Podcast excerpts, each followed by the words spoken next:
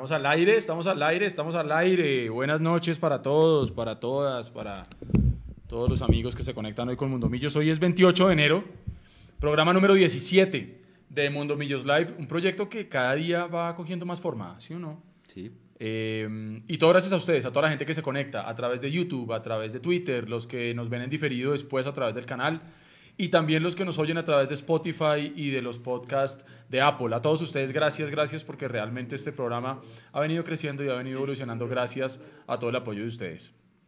Como siempre, estamos hoy, martes, 8 de la noche, muy puntuales, muy juiciositos para llevarles a ustedes la mejor información de millonarios, de su entorno, de la hinchada, de todo lo que pasó en esta semana, de todo lo que viene. Estamos con Luis Gabriel Jiménez el Mechu, aquí a mi izquierda. Nuevamente nos acompaña Belisario, Belisario, feliz año para ¿Belisario?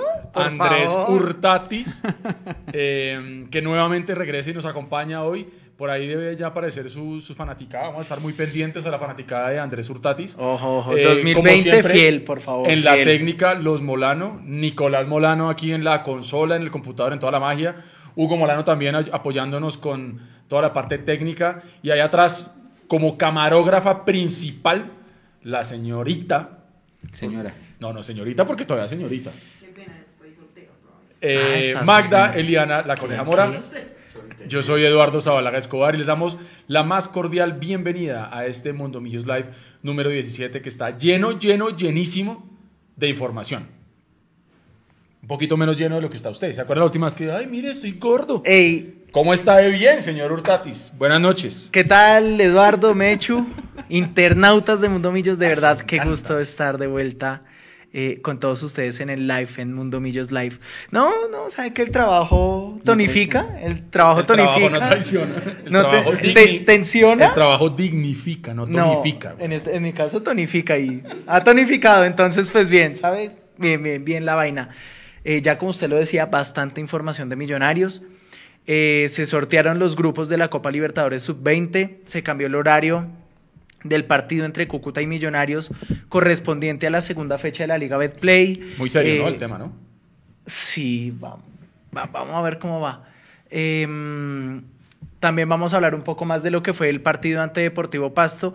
Una derrota eh, sorpresiva Sí. por lo que venía presentando Millonarios, pero si uno ve la contraparte, eh, el equipo del profesor Diego Corredor se venía preparando bastante eh, aquí en Bogotá para la Liga de Play y mostró un equipo muy sólido. Vamos a hablar eh, sobre ciertas funciones, ciertas posiciones de Millonarios, pero bueno, esto y mucho más aquí en este Mundo Millos Live.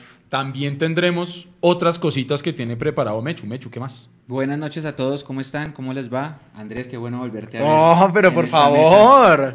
Creo que Que todo el tiene más fanáticos en la mesa que en el chat. Sí.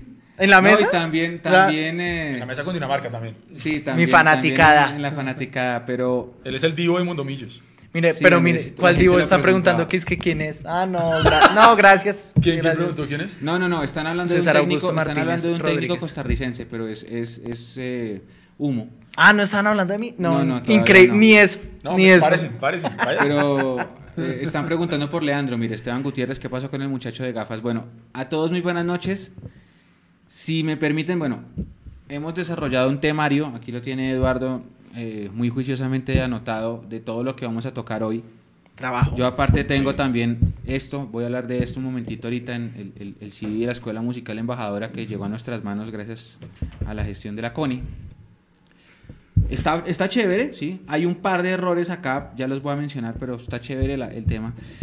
Pero yo quisiera abrir este, este, como una pequeña editorial de, de este live diciendo, la gente ve que el, que el equipo gana en, en Lima y se llena de ilusión y de mm, expectativa de cara al, al partido contra el Pasto. Y entonces Sí. la gente dice, vamos a jugar contra el Pasto, equipo chico, Ajá. vamos a jugar em, en nuestra casa, venimos de ganarle a un grande como es Alianza Lima, y aparte de todo habíamos venido a hacer una buena presentación en la, en la ESPN Cup 2020, ¿sí o no? Entonces, Sí. pues de repente todo el mundo llega al estadio y hay que decirlo, porque si nos ponen horario malo y si nos ponen una lluvia, pues 13 mil personas, casi 14 mil es una cifra buena. Estuvo bien, ¿Sí? estuvo bien. Entonces, esos 14 mil, ninguno, ninguno, ninguno, ninguno se imaginó que fuera a pasar lo que pasó. Y lo que pasó es todo, es no solamente los dos goles, ah bueno, los comandos habían planeado hacer una entrada tipo banda barra brava de River Plate con la instrumental al minuto Sí, 5 y sí. que de malas entró el gol del pasto, entonces qué instrumental ni qué nada. La gente estuvo pendiente fue el gol del pasto y por eso es, el show se dañó. Después nos la untaron porque el pasto nos la untó en el primer tiempo, sobre todo los primeros 30 minutos. Entró el 2 a 0 y después pasó lo peor. Lo peor es la pelea en sur, la lluvia, el aguacero, que no se pudieron hacer muchas cosas que tenían preparada la hinchada con banderas y todas esas cosas. En el segundo tiempo, digamos que la cosa mejoró un poquito, pero Millonarios jugó mejor, más con actitud que con juego. Creo que el pasto se le cerró muy bien. Ya vamos a, ustedes me dirán si están de acuerdo o no. Sí. Una porrista se cayó. Mm, Se cayó una porrista, pasó de todo lo malo. bien. Todo, ¿Se cayó todo- una porrista? Y está bien. Sí, pero Se cayó el árbitro también. está pasó bien todo lo malo. Se Después llega la jugada del bar, esa jugada del bar que, que dura 10 minutos por una cosa ridícula que es que se había caído. ¿Qué, qué fue? Eso, eso es lo típico. Cuando usted va al banco a hacer una vuelta y se demora, se cayó el sistema. Se cayó el sistema, entonces todo mal, nos salió todo mal. Y aparte al final se empiezan a insultar entre las barras, que es que son amargos, son 50 y los otros responden algo de que desterrados o qué sé yo. Todo mal. Ese fue un Sí, domingo en sí, el que salió todo mal. Y si aquí van a promover una unidad, aquí, si van a promover unión de todas las tribunas y de todas las barras y de no sé qué, esto no es diciéndolo ni sacando comunicados, porque hoy salió un comunicado de, De la barra diciendo que, que se quieren llegar a acuerdos para recuperar la norte. Ustedes no van a recuperar la norte yéndose a los puños con sus compañeros de millonarios de la otra barra, ni van a llegar a la- al otro cantándose entre sí mismos, que es un papelón. No, y sabe que es la Es un otra cosa papelón, que perdón. puede terminar nuevamente llevando a que sancionen otra vez la popular. Es, y pueden Sí. sancionar Sur. Es que Sí, ellos es que están ese es el advertidos. Si se portan mal, les sancionan también la Sur. Les están dando es una- un tiempo, un espacio para que logren dar un buen comportamiento. Pero a mí me parece vergonzoso. Bueno, primero el, el, el movete Millos Movete que se escuchó al minuto 35 porque antes del partido era esta campaña volver a estar contigo y después de eso ya, mejor dicho, movete, eh, a ver si ponen huevos, Sí. puteadas a los jugadores en Occidental. Usted estaba Sí, conmigo sí, ahí, lo vimos. como que todo se devolvió enseguida y, y fuera de eso esto al final, que yo no me había dado cuenta, yo me vine a dar cuenta fue después porque yo entré a la sala de prensa a preparar los equipos, pero que se canten las unas a los otros eh, cánticos como si fueran eh, barras rivales, Sí, no, me parece no. ridículo, me parece muy ridículo. No Entonces, esto no es solamente decirlo en redes sociales, eso tiene que aplicarse con hechos, estimados amigos de, de las barras, de todas las barras. Y lo otro que iba a decir, que creo que Eduardo también tiene razón, uno no pone un, un nombre de un equipo rival en una canción. Uno no pone un- el nombre de un rival en uno de los temas de esto. Pongan verde o XXX. antioqueño, XXX, pero no pueden poner el nombre del rival en uno de los temas de la canción. Eso es un error que cometieron los que hicieron la producción de este CD, que está bueno y que tiene muy buenos temas, tiene 26 temas, pero es una, es una crítica constructiva. Esto estuvo mal hecho. No, no, le, no le den, esto es darle nombre al rival, a alguien, Darle que, visibilidad. a alguien que es innombrable, como decimos Exacto. nosotros mismos. A mí sabe que me gusta porque realmente el trabajo se ve muy bien hecho, la calidad, si la gente no ha tenido la oportunidad de tenerlo en sus manos, la verdad la primera vez que yo lo tengo en mis manos, la calidad del producto se ve muy muy bueno. Es decir, está muy chévere. Y otra cosa que me gusta mucho, eh, como usted bien decía, son 26 canciones. Hoy en día, lograr conseguir un CD de música de la que sea, con más de 12, 13 canciones es difícil. Entonces, que haya 26 temas acá, me parece muy chévere y me parece que está muy bien elaborado. Y de nuevo, yo me uno a lo que usted está diciendo. Al final, esto tiene que ser realmente lo que ayude a que las barras se unan y no a que pase lo que pasó el fin de semana. Pero, pero bien, está muy bien logrado. Está bien logrado y, y- y bueno, pues nada, mucha suerte con el proyecto y, y ojalá puedan eh, conseguir todos los instrumentos y todo el tema porque estamos seguros que, que si la fiesta vuelve a, a la tribuna, por lo menos de la parte musical, el ambiente va a ser distinto y, y todos sabemos lo que puede hacer una hinchada fuerte, unida, gritando duro, apoyando al, al- al equipo y, y puteando al rival y como usted bien nota, no puteándonos entre nosotros ni, ni a nuestro equipo ni a los jugadores ni nada, porque pues eso, eso sería un, un- un desastre. Entonces, em, pasemos a los, a los temas. Em, yo tengo varios, pero podemos ir, ir trabajándolos eh, de acuerdo a lo que, a lo que vayamos hablando. Eh, queremos saludar a la gente, no, no quiero que piensen que nosotros no los estamos leyendo. Acá los que estamos viendo precisamente. De, de YouTube, acá los estamos viendo. Lo que pasa es que son bastantes personas, tenemos muchos temas. También hemos recibido comentarios de críticas constructivas muy importantes donde algunas personas nos hablan de la duración, que a veces nos estamos yendo más de dos horas, casi dos horas y media. Entonces lo que queremos hacer realmente es hacer un programa compacto, un programa de más o menos una hora y media máximo, para poder tocar todos los temas sin caer de pronto en, mucha cháchara, en mucha cosa, y también dar el, el espacio de poderlos saludar. Entonces, si por ahí de pronto no los podemos saludar a todos, nos disculpan, pero los estamos leyendo acá. De hecho, una única, eh, antes de seguir con, Sí. con todos los temas que tenemos para esta noche, eh, se está hablando en el chat de Mundomillos en, en estos momentos. No logro identificar a la persona que, que lo está mencionando. Está diciendo que Gamero se va. No, por el momento No. no, hay eh, Yo estoy nada siquiera oficializado. Yo estoy preguntando maneras por si acaso. Sí, estamos preguntando, estamos averiguando, pero no, no, no. Igual, solo ha pasado un partido de la liga. eh, son rumores eh, infundados, inventados por cuentas X, así que decir- eh, no hay nada realmente cercano a una salida de Alberto Gamero en este momento. Pero también hay que decir las cosas como son. Él no está conforme. Él ¿Sí? no está, No él no está conforme. conforme. Eh, No no, solamente hablando del tema futbolístico, sí, del, del partido del- con el Deportivo Pasto, que todos sabemos que fue, fue terrible. Fue un el accidente. El partido Exacto, de Pasto es un accidente exacto. futbolístico. Él no está conforme, pues es por cosas más allá. Por temas de contrataciones, por jugadores que le ha pedido que de pronto no han llegado. Aquí nunca, nunca, oigan bien, nunca vamos a oír ni de un técnico, a menos que ya esté después, y eso porque ellos tienen códigos, ni de un directivo decir si efectivamente no me trajeron lo que yo pedí o si efectivamente no trajimos lo que el técnico pidió. Porque existen esos códigos de ser políticamente correcto y de no tirarse entre ellos, ¿no? Eh, pero, pero lo que sí es cierto es que no es que se vaya a ir, ya preguntamos de todas maneras como para un poco si, si de pronto los rumores hay- tienen asidero o no, pero pues él no está, no está conforme. Y eso de pronto me abre paso a uno de los primeros temas y es a practicarse los exámenes médicos. Y ahí sí como mamamos gallo. A falta de la firme los exámenes médicos. eh, Casi nada. Y, y- y mire que no llegó. ¿Qué pasó? El jugador está en Pereira. Para que ustedes sepan. El jugador Ah, está en está en Pereira. Pereira. Sí. Con la maleta hecha. Él tiene la maleta hecha hace ya, hoy ya van a ser cuatro- seis días. Tiene la maleta hecha, listo para viajar. La versión que tengo yo, que viene de una fuente a la que le entre salarial entre el club y entre el jugador. Y que luego al final, eh, una de las dos partes, y más adelante ustedes me dirán si yo digo cuál es de las dos partes se fue, eh, cambió las condiciones. Y la otra parte dijo, a mí no me sirve así. Y están en el tiro y afloje. Ajá. Eh, una vez se acaba el partido. Sí. Apenas se acaba el partido tenían que hablar. No pasó.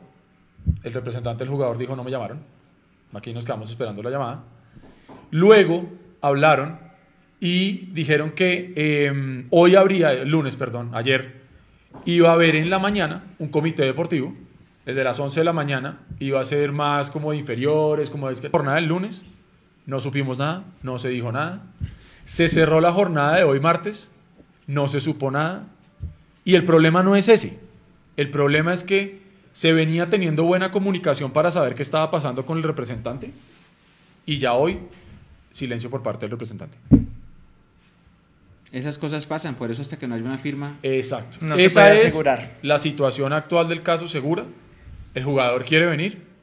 Eh, No, ahora, es que toca, toca. que otro de los de necesitamos las, que venga. de las cosas fuertes que se está hablando es que por lo que se vio en el partido con Pasto, donde quedó más que evidenciado que el central se necesita, por ahí de pronto el representante y el jugador, y eso sí lo estoy diciendo yo, eso no me lo Dijeron, dijo "Uy, nadie. aquí fue, subamos Aquí está la el cifra". papayazo y de pronto pidamos algo más. Eso sí es pura especulación, chisme cochino mío. Pero todo lo anterior sí es, sí es eh, confirmado por la fuente que, que- que nosotros manejamos. César Augusto Martínez Rodríguez dice, hay un argentino que llega a Millonario cedido de Boca. Eso es falso. No puede. No vamos a traer más jugadores extranjeros porque ya tenemos cuatro. Así que lo que vaya a llegar, si ha de llegar, va a ser colombiano, porque ya tenemos el cupo de extranjeros lleno. Creo que hablaba de Macalister, el jugador de Boca. El eh, que está el el que está ahorita en el No, preolímpico. perdón. No, no, No, jodas, menos, es no, no, imposible. menos, no, no. Además, lo que ustedes ya decían, Millonarios ya cuenta con los cuatro extranjeros. Eh, Godoy eh, por el momento es el suplente en Millonarios, a la espera de ingresar en el segundo tiempo cuando haya posibilidad. Pero retomemos el tema y es que eh, el partido ante Deportivo Pasto, y ya se venía viendo en algunos encuentros del torneo E ESPN, en el mismo eh, partido frente a Alianza Lima, sí hace falta un central y es Sí, claro. tal vez la parte en la que Millonarios está eh, más endeble. Elvis Perlaza por derecha dio em, ciertas muestras de inseguridad, especialmente defendiendo. Eh, le llegaba bastante el Deportivo Pasto en este caso. Lo mismo pasó por el sector de Felipe Vanguero Ay, papá, ni me toque ese que ya seguiremos hablando de él. eh, causó revuelo sus declaraciones Hay después un del capítulo partido. especial Sí. para- Hay un capítulo. eh, pero principalmente el caso de Breiner Paz, ¿no? El, el defensor central no tuvo un buen encuentro. Tampoco es de echarlo a la guerra, tampoco es de acabarlo, pero hay que decirlo. Se notó la ausencia de Luciano Espina y se notó que falta un central eh, que reemplace eh, a los titulares cuando no estén, eh, ya sea por lesión, por amonestaciones y demás. Se hizo más notorio que nunca en el partido frente a, a Deportivo Pasto. No lo pudo, no pudo solucionar a lo largo del partido Millonarios esto. De hecho, después de los dos goles siguió Millonarios atacando, siguió Deportivo Pasto, perdón, atacando y mostrando las falencias de Millonarios. Andrés García nos saluda, nos da un gran comentario y un gran saludo. Andrés García nos dice, embarrada empezar el campeonato de esa manera. McAllister muy mal, para fue el peor, y eso pesó en el partido. Tenemos que ser positivos. Vamos a sacar al menos cuatro de seis en los próximos dos partidos. Era que había querido eh, enarbolar, ¿qué tal ese término? Qué Uy, grande. Enarbolar. Alguien estuvo leyendo el diccionario. Eh, Gamero. Gamero dijo, los que vengan a Bogotá tienen que sentir que son visitantes y de aquí no se nos lleva ni un solo punto. Profe, ya nos robaron tres. No, pero es que no solamente eso, es que en el primer tiempo literalmente nos la untaron. Pudo ser se dice en 4-0 el fácil. Nos la untaron. Nos dieron un baile que desesperó a la tribuna. Sí. Claro. Ni decirlo no es pecado, ni ser mala leche, ni ser amargo, no. Nos dieron un baile. El Sí. pasto con tres toques estaba en el área de nosotros y nosotros estábamos. Bueno, hay una que falla Pereira debajo del arco y todo eso. Sí, Y luego la del también. Pero el pasto cuando quiso, y en el segundo tiempo hay una que saca Wilker que era el 3-0 y Sí. donde entraba ese 3-0 y mejor dicho. Ahí sí ya... Pero, pero sí hay que decirlo, el Pasto jugó un muy buen primer tiempo, se aprovechó de nuestras falencias. Hay una pregunta y, y- y, em, aprovecho para hacerla a ustedes también y a los compañeros. ¿Ustedes creen que pesó el cansancio de haber jugado los cuatro partidos de la pretemporada? No. Yo siento que de pronto. Porque hubo- eso dijo el técnico del Pasto, nos aprovechamos del fa- de la fatiga de Millonarios. De pronto De hubo pronto también el un- el viaje de Lima y Pero de pronto también un creo. exceso de confianza, ¿sabe? Yo creo que por ahí está la cosa. De pronto un exceso de confianza, decir, no, el Pasto es un rival sencillo, un rival fácil, pero también es un rival que se vino preparando bastante aquí en la capital del país. Me parece que puede pasar por ahí.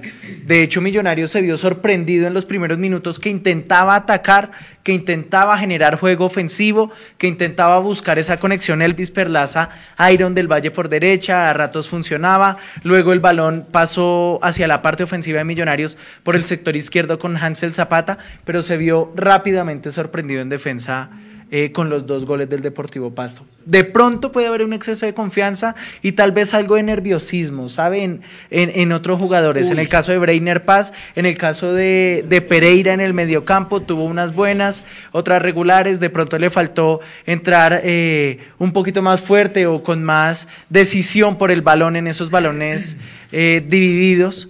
Eh, pero puede pasar por este lado el tema de Millonarios frente a Deportivo Pasto. Gracias Andrés por recordarme algo que también es importante mencionar y que lo escribió Leandro Melo en su columna el día después del lunes, Buena columna, ¿no? que es buena columna. Está buena. No ganamos en Bogotá un partido, un partido oficial eh, desde septiembre, Septiembre. de 2019 contra Alianza Petrolera.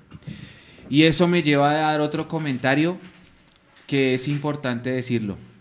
Y es que Millonarios tiene serios problemas mentales, anímicos.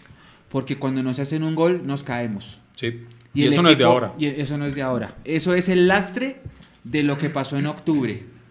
Esos siete partidos que no pudimos ganar en octubre pesaron por lo que usted dice. El- la- la ansiedad de pronto, el miedo escénico, la presión del debut oficial. No sé si influyó también el estadio medianamente lleno, pues estaba a la mitad. Ah. Pero a Millonarios le hacen un gol y no sabe reaccionar. No sabe plantarse anímicamente en la cancha para volver a un partido cuando le hacen un gol, sobre todo acá en Bogotá. Los jugadores lo dijeron, fueron presas de la ansiedad. Yo creo que, por un lado, lo que usted dice, Andrés, llegaron muy confiados por el buen desempeño que habían tenido en la pretemporada, en el partido con Alianza Lima. Llegar confiados y que de una vez el rival te clave el primero, te mete un cimbronazo y, y fue realmente un- una cachetada. Y luego viene el segundo y nos dejaron sentados. Sentados. Y el equipo no la pudo hinchada reaccionar. tampoco supo asimilar el 2-0 y ahí empezó a cantar el movete. Y ahí fue cuando No- medianamente reaccionó Millonarios. Porque la hinchada también viene de una buena pretemporada. Es que el sabor de La boca hinchada había viene- quedado muy agradable. Claro. Era- De hecho, de hecho, mire, perdón por interrumpirlo, Eduardo, qué pena. No, no, no, por favor. Por favor. Pero mire que en el partido ante Alianza Lima, eh, Millonarios empezó igual con falencias en defensa, eh, dejando huecos eh, en el sector de Luciano Ospina, o bueno, antes de que se lesio- eh, después de que se lesionó principalmente, y Elvis Perlaza, que por derecha llegaba rápidamente a Alianza Lima.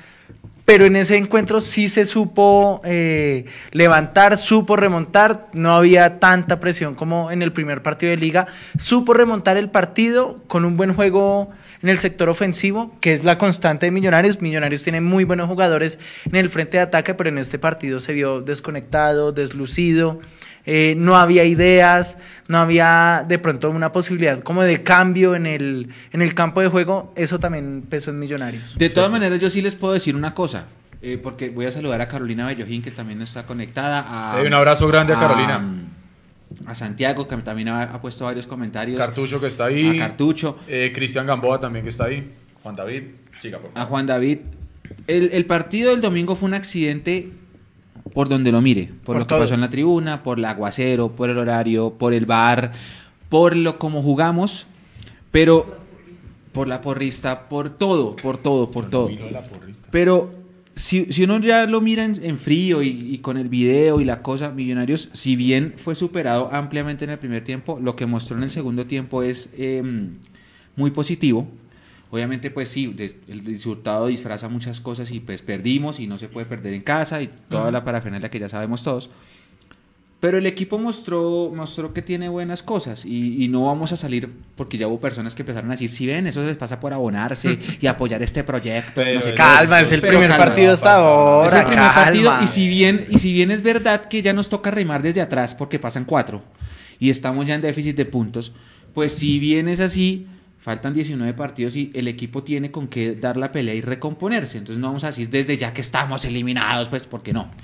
Entonces, eh, pero sí hay unas cosas muy positivas, sobre todo lo del segundo tiempo, la actitud, la forma como llegó el equipo, mm, la forma, el, el- creo que Perlaza lo hizo bien como lateral izquierdo cuando tocó Mejoró. hacerlo. Pero la defensa también mejoró por el, por el ingreso de Román. Román también Román. ayudó mucho. Y Román contribuyó, le dio calma a Millonarios en defensa, estaba, eh, digamos, por momentos sobre el sector derecho. Se vio eh, con un perfil distinto, con una, eh, con una ambición totalmente distinta, con unas, gala- con unas ganas de equilibrar el juego en favor de Millonarios.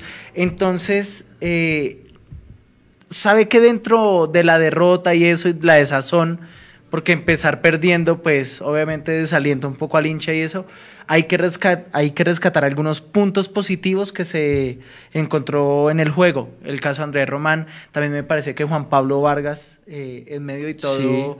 Pudo hacer un buen partido. eh, y de resto es eh, seguir trabajando, encontrar variantes tácticas, variantes de juego o en medio del partido eh, para buscar resultados en caso de que hayan marcadores adversos o salir eh, desde el primer minuto buscando el partido como tal. Es que mire que ahí nos comentaba. ¿Quién era? Creo que se nos perdió el chacito por ahí. Que alguien nos decía que Duque y Pereira están jugando con las revoluciones más arriba. Sí. Y, y eso se pudo ser. ver, en especial yo, yo diría, en esa jugada, y yo creo que podemos entrar ya a hablar de ese tema. Esa jugada de, de Duque, la, la jugada del bar. ¿sí? Ahí, ahí creo que tenemos, Nico, la imagen de la misma falta que eh, se le pitó a Duque en ese partido en febrero del 2018 en Medellín contra Nacional. No, acá. Que pitaba. Ah, perdón, fue acá, cuando íbamos, acá. íbamos ganando 1-0, perdón. Sí, ahí está la imagen para que la vean. Perfecto, listo, gracias. Las coincidencias como anota Hugo. Eh, efectivamente, fue el 18 de febrero del 2018 al minuto 41 del primer tiempo. Era la fecha 4 de esa liga, al final quedamos 1-1, íbamos ganando 1-0 Sí. cuando pasó esta, esta falta. Eh, el, mismo, el mismo juez, Mario Herrera. Pero lo, lo gracioso, si se puede usar esa palabra, es que después de juzgada esta jugada con la tarjeta roja para John Duque, salió tres o cuatro días después un comunicado de la, de la DIMAYOR a través del Comité de Disciplina, donde palabras más, palabras menos, dijeron, eh, nos están asustando. donde palabras más, palabras menos dijeron, efectivamente hubo un error del juez. En ese momento, y abro comillas, en la res- resolución número 004 del 2018, en ese momento dijeron, concluye que el árbitro, el comité de disciplina, que el árbitro incurrió en un error manifiesto y que la conducta reportada por el oficial de partido no corresponde a la falta descrita en el informe arbitral, por lo que no dará alcance a la conducta descrita por el árbitro en su informe correspondiente, cierro comillas. Eso fue una falta que al final terminó siendo recalificada como una conducta antideportiva. Entonces, es aquí donde se abre también, y, volvemos a lo mismo, nosotros acá venimos a generar opinión, pero también queremos, primero nosotros aprender también y compartir el conocimiento. Hay tres tipos de falta que lo, está contemplado dentro del reglamento de las reglas del juego de, de la FIFA. Las faltas por imprudencia, las faltas con temeridad y las faltas con el uso de fuerza excesiva. Este último, el de fuerza excesiva, es el que ameritan expulsión inmediatamente. La temeridad acarrean amonestación y la imprudencia sin sanción disciplinaria por sí mismas. Entonces, es ahí donde usted puede em- empezar a, a decir, ok, la falta de John Duque, si es que fue falta de John Duque, ¿qué fue? ¿Fue imprudencia? ¿Fue fuerza excesiva? ¿Fue temeridad? Y creo que estamos hablando aquí fuera de micrófonos eso, ¿no? Sí. ¿Usted cómo la vio, Andresillo?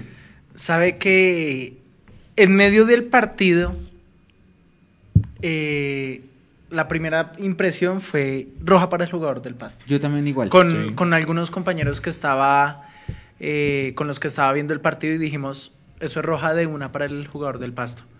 Ya luego viéndola, inclusive en ese lapso de los 10 minutos, empezamos a verla y ya uno empezaba a ver que eh, no había un contacto, eh, o bueno, que la jugada da más como impresión desde mi parte, eh, que la jugada da más que todo como la impresión de ser fuerte, pero en cualquier otro momento hubiera sido una jugada que no hubiera traído una amonestación para ninguno de los dos jugadores. Yo que creo, y ya le cedo la palabra a Nico, em, la amarilla por temeridad para John Duque está bien. O sea, se demoró el bar y pasó lo del sistema y demás, pero me parece que la tarjeta amarilla para Duque está bien por el hecho de la temeridad que ya usted con- eh, Sí. que ya usted mencionaba, que ya usted decía, eh, y para el jugador del Pasto me parece que sí faltó la sanción. En eso sí pudo haber fallado de pronto eh, Herrera, Herrera. Mario Herrera, el árbitro. También había que amonestarlo, eh, amonestarlo, porque finalmente va a realiza una entrada temeraria, una entrada eh, que amerita una tarjeta amarilla. ¿Qué termina diciendo el reglamento? Porque ahí es donde juntamos lo que usted está diciendo del jugador del pasto. Que todo jugador que arremeta contra un adversario en la disputa del balón y llegue por el costado, de frente o por detrás, utilizando una o ambas piernas, en este caso fue una, la del jugador del pasto, Guevara, eh, con fuerza excesiva, y esta es la otra parte importante, o poniendo en peligro la integridad física del adversario, estará jugando con excesiva dureza. Excesiva dureza se podría entender como uso de fuerza excesiva, por lo tanto sería pues ameritándose una, una expulsión. Entonces, a, Mario Herrera le dieron muy duro, porque primero manejó muy mal el tema del VAR. Ahora, lo que estaban explicando es que con lo que pasó, que fue que el sistema se cayó, eh, el juez central tiene que avisarle a los capitanes que no hay sistema. Y que se mantiene su decisión inicial. Bueno, Exactamente, respecto y a eso, no pasó. Respecto eso no a pasó. esa decisión inicial, ustedes notan que apenas pasa la jugada, suena el patadón y él saca la tarjeta roja así, al cielo. Es que todos ¿A quién pensamos que era para el pasto. Todo- todo el- yo, yo al comienzo, pero digamos que en la expresión que veo de estando en el estadio, que yo no sé a quién le saca la roja. Para mí fue el del pasto. Lo señaló, señaló Duque. A Señala a Duque. En la Duque. repetición vi que señala Duque. En la repetición señala Duque, pero digamos que es una expresión corporal que no se nota muy bien qué hizo yo, qué, qué pasó, echó a todo el mundo o qué. Pero bueno, listo, entonces sí, toca, toca, toca lo que dicen ustedes. Si no hay señal, pues entonces el árbitro tiene que decir, señores capitanes, qué pena, queríamos revisar la jugada, desafortunadamente no tenemos señal, así que se mantiene mi decisión, se va el jugador es expulsado a las es. duchas y todo tranquilo. Pero si se queda la gente 10 minutos esperando Claro. a las 9 Es y que el 40 de la noche, porque es que fuera de eso el, el horario está mal planteado si se van a demorar tanto.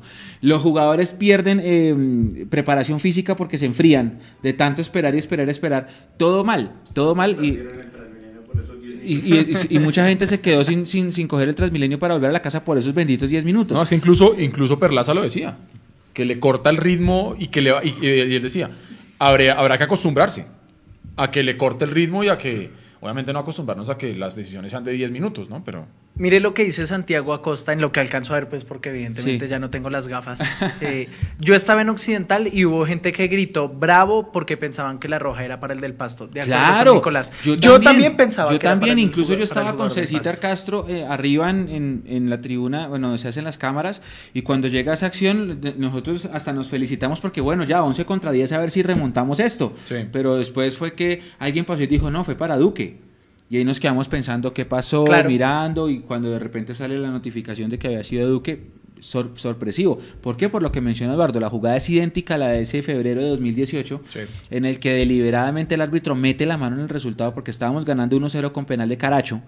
Y gracias a esa jugada, que era expulsión para el jugador de Nacional, y vieron la imagen ustedes ahí que la puso Nico, después de esa acción Nacional se nos viene encima y en el segundo tiempo nos empata y termina 1-1. Y les acabamos de ganar la Superliga. Ellos venían heridos pues, porque habían perdido la Superliga. Habían pasado que 11 días después de, ese- de la final de la Superliga. Entonces, sí, hay muchas cosas para mejorar de eso del VAR.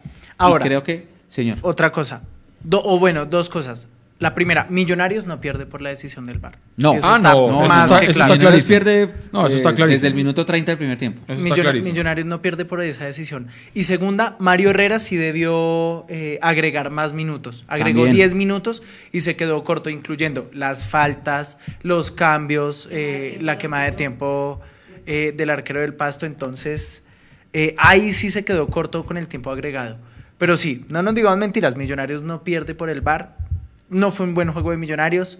Eh, entonces son también puntos a mejorar, Mecho. Sí, claro. Aprovechamos para contar que, bueno, lo que Andrés mencionaba, el partido del jueves en Cúcuta es en Cúcuta, porque después de muchos ires y venires ya sabemos que es en Cúcuta, porque estaban diciendo que en Zipa, que en Cincelejo, no, va a ser en Cúcuta, pero se movió dos horas, entonces estaba programado para las ocho y cuarto, ahora va a empezar a las seis y cinco, por el partido de Colombia sub-23 del preolímpico. Como Win más va a pasar ese partido, entonces movieron el nuestro dos horas antes para poder pasar después el de la selección, porque la selección, como ganó, ah, le ganó a Venezuela, ha el despertado el, interés. Sí. Ha despertado el interés del, del pueblo futbolero, pues porque se está jugando una plaza para los Olímpicos. Con el empate pasa Colombia. A la siguiente fase, que es la fase final, ¿no? Bueno, y ese, ese, ese partido del jueves, esa cuadran- el final es en, en el Alfonso López, sí. Sí, Yes. sí, la fase final. Y el árbitro ya está eh, listo, se llama Luis Matorel. Luis Matorel solamente nos ha pitado un partido en la historia y fue el que perdimos con Envigado en el segundo semestre del año pasado acá en Bogotá. Sí. Él es el árbitro del partido del jueves, lo asiste Ángel Caro y Richard Ortiz y el emergente va a ser Alexander Ortiz sin bar. El partido del Cúcuta no hay bar. Y también es bueno decirlo que si bien el partido va por Win Premium, la señal está abierta hasta el 31, así que la Se gente puede lo puede ver en cualquier operador porque la señal está abierta. Entonces lo van a poder ver en sus casas o en alguna tienda o en los bares o en restaurantes porque la señal de Win está abierta para el jueves. Después del jueves, que sigue el partido con Equidad el domingo, ese sí ya no lo va, ya está cerrado para la gente que pague el canal premium. Es bueno decirlo para que no se preocupen por lo menos por el partido del jueves. Ahí nos pregunta Julián Palacios en el chat, a quien saludamos, que por qué no llevaron a Martínez entre los cinco suplentes. Eh, es importante que, mi- que revisemos precisamente los tiempos de lesión. Luciano está para tres semanas. Jefferson, también fue otra. Jefferson Martínez Muy salados. todavía está para, para un mes. más o 20 menos. días, un mes más o menos. sí. Exactamente. Y César Carrillo, César Carrillo está supuestamente se lo van a entregar a Gamero, a Gamero empezando febrero para que empiece ya como a moverse y a, y a empezar a, a dar su alta deportiva y, y futbolística. Que yo quiero preguntarle. Sigue- sigue- siguen insistiendo con lo de McAllister. No, César, no puede llegar ningún otro extranjero. No serían insista. cinco Ah, bueno, no extranjeros. puede llegar Arango, otro ¿no? extranjero. No va a llegar César. César sigue, que busquen quienes no. No hay forma. No hay forma alguna. Tenemos cuatro extranjeros y por reglamento no podemos meter más. Y No es un buen más. jugador. Creo que, le, creo que fue el que le hizo el gol a Colombia en El la primera fecha. sí, sí, Argentina. pero no, no va a llegar, no. Vea, va a y además llegar. en este momento es una de las figuras del preolímpico. Suponiendo que no tuviéramos el cupo de extranjeros llenos, eh, ese jugador se ha valorizado en ese preolímpico como se ha valorizado Carrascal. Claro. Y, y Millonarios no lo va a traer. Ya, o sea, ese tema dejémoslo cerrado ahí. El y mismo el otro, Caballo Márquez también se ha valorizado. ¿sabes? Claro, también, también. Y el otro jugador que está lesionado y el, al que estamos a la espera de los resultados de la resonancia magnética es el Chicho Arango, que, que se metió un golazo, porque el golazo del descuento contra el Pasto fue un golazo, un cabezazo Un sostenido impresionante. durísimo, durísimo, durísimo. Nadie te extraña, Lazo, nadie. Calma, calma. Pero, pero, pero sabe que volviendo a uno de los temas que usted ya había dejado en el aire, yo quiero preguntarle a todos los internautas que están con nosotros, eh, ¿qué jugador hace más falta en Millonarios? En el contexto actual, con lo que se ha jugado de pretemporada. Luciano Ospina, que va a tener más o menos 20 días, un mes más, eh, por fuera de las canchas, por fuera de la titular con Millonarios. O César Carrillo, ante lo mostrado por Pereira en el, en el primer partido de Liga Betplay y en la pretemporada con Millonarios. Mechi, ¿usted qué dice? Yo creo, pues es que después del. ¿Cómo es que dice el dicho? Con, la, con el, Con el periódico del Ah, lunes. no, claro. Sí, después de los dos goles en donde hay responsabilidad de Breiner, pues obviamente la gente dice Luciano. Quiero aprovechar para, para mencionar algo y es que ustedes también lo dijeron y que lo dijimos internamente el domingo. La gente salió a tirar a matar, perdón la expresión, a Breiner Sí. por los goles y Breiner es un canterano. No hay Sí. que salir a matarlo a un canterano que hay que al revés darle minutos y, la- y se va a equivocar y se seguirá equivocando, pero es un jugador de muy buenas condiciones. Creo que quienes hemos visto a Breiner desde que está en la cantera creemos y sabemos de sus condiciones, así que sí, se cometieron errores, como en algún momento Steven Vega cometió errores en una final en Barranquilla y nos costó Sí. el partido, Sí. pero Los comete Wilker, que ya tiene una- un nivel de formación pero diferente. no hay que tirarlo a matar porque hay que es lo O que sea, decía Gamero al, al canterano hay que saberlo Paciencia. llevar hay que saberlo llevar y, y- y pareció como como si fuera el culpable de los goles Breiner y, Y sí, por ahí no es. pero y yo aprovecho para preguntarles una cosa. Porque yo también respondería que, que sería Luciano, para no dejar eh, su pregunta en el aire. Eh, yo les hago una pregunta aquí a la, a la mesa y también a las personas que, que están conectadas con nosotros. ¿Ustedes qué estaban haciendo cuando tenían 22 años? ¿Usted qué estaba haciendo cuando tenía 22 años, Hurtado? No, fue hace nada. Hace Entonces se debe acordar, añitos. se debe acordar fácil. Eh, ¿Qué estaba haciendo? No, estudiando Ahí se en la la dejo. universidad. Mechu, ¿qué estaba haciendo cuando tenía 22 años? 22 2005 se, se, me se estaba muriendo mi viejo Mierda. más o menos acá no se había muerto ya se me había ido mi viejo yo estaba terminando la universidad y mi, Bueno, mi y hasta aquí el programa, muchas gracias. mi viejo Grande. murió en el 2005 sí a los 21 o sea Wow, para cuando fuerte. cumplí 22 sí Nico, ¿usted qué estaba haciendo a los 22? Tengo 22. De- déjeme llegar a los 22. ah mi con- no, no, todavía no ha llegado Bueno, yo estaba haciendo mis prácticas ya para graduarme. Yo, yo, pero venga. Yo, yo, mm, yo me estaba, eh, estaba haciendo mi práctica en Radioactiva. Eh, era el todero. Me acuerdo que me tocó llevarle unos pan de bonos a Juanes cuando fue a hacer allá una gira de medios. Y antes de- del gallo, como a las cuatro y media de la mañana, me tocó salir a conseguirle pan de bonos al man. Claro. Y se los conseguí.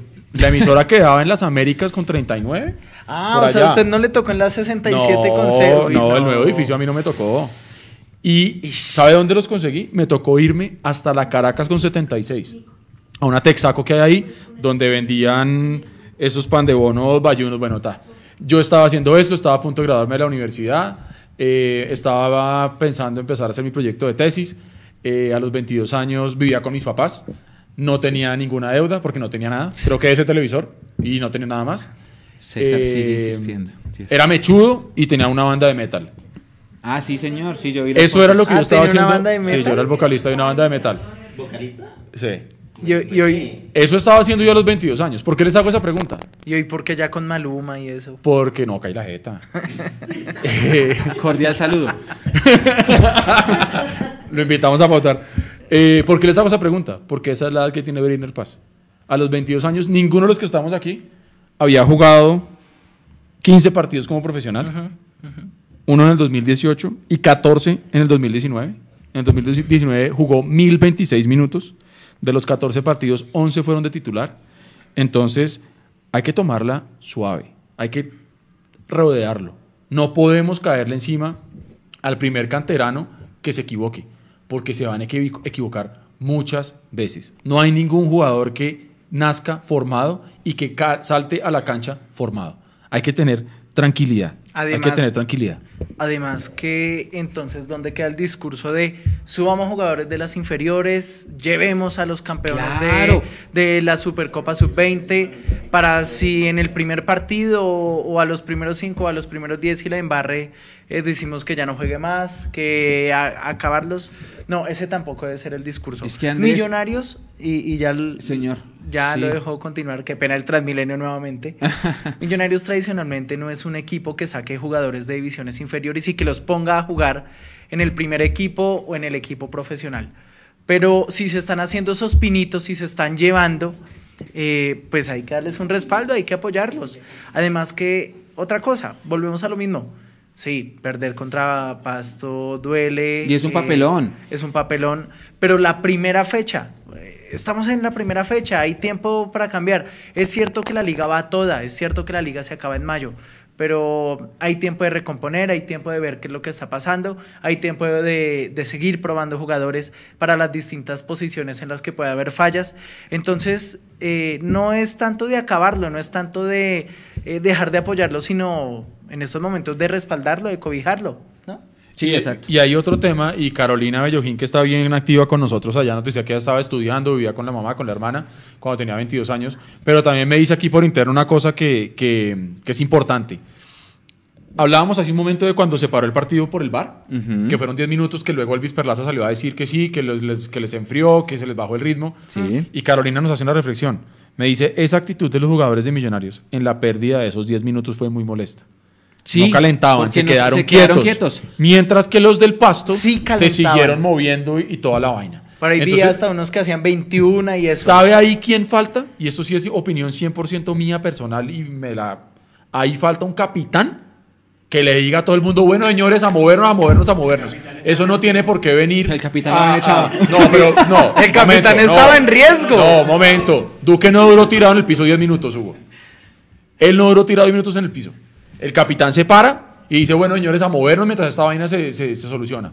Pero eso no puede venir de gamero, eso no puede venir de preparador físico. Claro. Ahí es donde está el liderazgo que decimos que muchas veces falta y volvemos a lo mismo. Esto no es caerle a Duque. Estamos diciendo se necesita un líder. Duque, McAllister, Wilker, el que sea. Que los coja. ¿Usted cree que esa gente se queda quieta y un Cadavid los habría dejado quietos? ¿Un. Román Torres los habría dejado quietos? Exacto, un Mayer Candelo. ¿Un Mayer Candelo los habría dejado quietos? Sí. Gran reflexión que nos hace Carolina Bellojín ahí. Sí, sí, sí, y tiene toda la razón, y tiene toda la razón. Y también mire lo que dice Julián, que la actitud viene de, de 2019. Viene Sí. ese, ese, esa actitud, esa de, de- de quedarse quieto, esa de no reponerse ante un gol adverso, esa de, de- de desmoronarse mentalmente cuando nos hacen un gol, es algo que viene de 2019 y que se necesita cambiar desde lo anímico, desde lo Sí. psicológico, Sí. pero para allá. Porque si mañana perdón, el jueves salimos al General Santander y nos hace un gol el Cúcuta, Dios no lo quiera, la idea es no quedarnos ahí y tenemos que sabernos reponer. Sí, Eso es, pero imperativo, porque, pues no hay que decirlo, nos han hecho gol en todos y cada uno de los partidos que hemos jugado este año, los amistosos y los que no. Así que puede pasar, la posibilidad de que nos hagan un gol puede pasar, puede pasar y hay que estar preparados anímicamente para eso. A todas estas yo quería preguntar algo. Ustedes se dieron cuenta el domingo que salió el video de presentación oficial de la nómina de Millonarios, muy bonito, por cierto, les quedó Les muy chévere. mucho. Ahí estaban Les preguntando que sería chévere. que, que Diptongo Studio está trabajando nuevamente con Millonarios. Voy- Vamos a preguntar. Creo que eso es de Adidas. Creo no, no, no, que eso no, es pero de no el de la Adidas. camiseta. No, no, no, no el de No, la no, no. camiseta. Ah, el de, de la la presentación de la nómina. Eso es Julián, Julián. Julián. Y equipo. Tiene un equipo de comunicación. Eso es el equipo de... Comunicaciones de Millonarios. Bueno, pues muy entonces, bueno. Muy bien, bueno. Julián. Enhorabuena, le quedó muy Pero, chévere. pero, pues sí, se nombraron. Yo me puse a hacer cuentas de todos los jugadores, nombraron 35. La plantilla Millonarios no puede tener 35 porque hay un límite de inscripciones. Pero en los que nombraron fueron 35 entre canteranos, que vienen sub-23, los que vinieron de Valledupar. Montar, son 35 jugadores, pero Y no son estaba Montoya. Ni Balanta, 36 y 37. ni Balanta, Ni ni Moreno, Moreno, ni, Montoya. Montoya. Entonces, lo de Montoya sí lo dijo Se el profe entiende, Gamero, que va a estar hasta el siguiente semestre. ¿Y los otros dos qué? ¿Alguien sabe si los otros dos están entrenando en Millonarios? Tengo entendido que sí están entrenando. pero que la idea es buscarles una sesión o un nuevo equipo. Claro. Porque no van a estar inscritos. Tenemos entendido, porque nadie sabe. Sí. Sí. Yo pregunté y Rafa Puentes me dijo, sí, Balanta yo lo vi entrenando el viernes en la atención a medios. Ok, listo. Pero Moreno no. Moreno ni idea. Pero alguien debería decirnos, decirnos a la opinión pública, a los medios, a ustedes, a los que están ahí atrás, qué pasa con ellos. Listo, digan, el profe Gamero no les cree técnicamente a ellos y no los, no los va a poner, ni siquiera los vamos a inscribir, pero como tienen que cumplir un contrato, entonces ahí están y tienen que seguir entrenando, al menos llegar a correr, a dar el test de Cooper todos los días. Pero que alguien nos diga Sí. ¿Qué pasó con ellos? Sí, porque lo de Montoya es clarísimo. Pero lo de Valante y lo de Moreno no sabemos nada. Le van a buscar un equipo. Las, las inscripciones cierran ahorita. O sea, hay un periodo, periodo nomás ahorita de, de- de cierre de, de inscripciones Sí, en ya, Mayor. ya estamos cerca. Pero si no lo logran hacer ahorita en dos semanas, ya no hay nada que hacer porque tendrán que cumplir su contrato hasta junio. O es que se fueron y les dieron lo que les faltaba del contrato, que también puede ser. No, yo tengo entendido. Pero comuníquenlo. en- O sea, el tema es que comuniquen sí, eso. que la gente quiere saber, listo, está bien. El central titular es Juan Pablo Vargas y Luciano Espina. Se lesionó Luciano Espina. Están atrás Ginás, que Ginás personalmente, y es una opinión mía, como dice Eduardo, este soy yo, me echo opina. Ginás hace rato está pidiendo pista, hace rato y se la merece, porque Ginás, dicho por los que están ahí, es el que mejor entiende los conceptos tácticos de los canteranos. Él hace rato está pidiendo pista para ser parte del primer equipo. Entonces, listo, están Paz y Ginás. Se lesionó Espina. Listo, está este chico, eh, ¿cómo se llama? Eh, Segura. Que sí, Segura. que no, que sí, que no. Esa es nuestra defensa central. No están, No es que ni siquiera los tienen ni contemplados ni para reemplazar al suplente del suplente del suplente Claro. del suplente. Pero quisiéramos saber qué pasó. ¿Qué pasó con ellos? Digan, no, eh, se fueron. Les dimos sus derechos, les dimos el- los seis meses que les quedaba, ya no están comi- o están entrenando porque tienen que cumplir un contrato y solamente van es a cumplir, a correr. Pero que nos digan, porque de verdad deberíamos saber. Sí, ya sabemos que no están contemplados porque en los videos de los 35 nombres no aparecieron. Pero eso es, una, es un mensaje, que nos digan. Ya que usted eh, mencionaba nuevamente a Luciano Espina, eh, Edu Mechu, vamos con algunos comentarios de Hágale. internautas que han participado con la pregunta que dejamos hace un ratico. Sí. ¿Cuál de los dos jugadores lesionados creen que es más importante o creen que sería más importante en su regreso eh, ya cuando estén, cuando ya tengan el alta médica y el alta deportiva? Si Luciano Espina o César Carrillo. Entonces, Edu, Yo me comprometo, yo digo Luciano Espina. Luciano Espina Mechu. Sí, también, Luciano. Luciano Espina, ¿y qué dicen los internautas, Edu? John Mario Ramírez. John Mario Ramírez. Ahí, ahí, ahí, hay dice John Rodríguez, habla de sí. John Mario Ramírez. No, pues sí me mando gallo. Andrés García eh, se Vea, va con Ospina. Esteban Gutiérrez dice Luciano definitivamente. Eh, Carrillo por la media distancia, dice, dice Julián Palacios. Palacios, ajá. Marlon dice Santiago, bueno, habla ahí, le está hablando a otro internauta donde dice que se supone que está Ginás. Eh, um, s- Giovanni Prieto Angulo, Luciano Ospina. Eh, Ah, Estamos un sin para defensa. Sí, un saludo para Giovanni. También. Eh, más internautas por acá. Bueno, también está eh, Julián Palacios, está hablando sobre eh, Pereira, que se le vio el nerviosismo en la definición que tuvo ante Deportivo Pasto. Pero volvemos a lo mismo, Sí. hay, que, hay que tener tranquilidad. Hay que respaldarnos. ¿Usted se acuerda, por ejemplo, aprovechando que están preguntando por ahí de David Machado, esos primeros partidos de David acá? Exacto. Un desastre, un papelón. Y después el hombre fue tomando confianza, fue entendiendo cómo era la cancha del Campín, cómo era su corredorcito por donde tenía que moverse y fue evolucionando. Yo creo que Pereira le puede aportar mucho a Millonarios. El tema es que hay que tenerlo eh, suave, calma. Volvemos a lo mismo, a lo que hemos dicho siempre. Nosotros, como hinchada de Millonarios, tenemos una necesidad profunda y urgente de ganar cosas ya. Entonces, claro, cuando... Y somos de extremos, lo hemos dicho acá. Uh. Cuando ganamos tres partidos seguidos, vamos que somos campeones y le vamos a ganar a todo el mundo. Perdemos el primer partido de liga y ya estamos diciendo que estamos eliminados y, y estamos queriendo acabar con todo el mundo. Hay que tener paciencia, es el primer partido. Tampoco podemos juzgar al equipo y el trabajo de Gamero por los primeros 90 minutos. Ahora, otro tema es la actitud.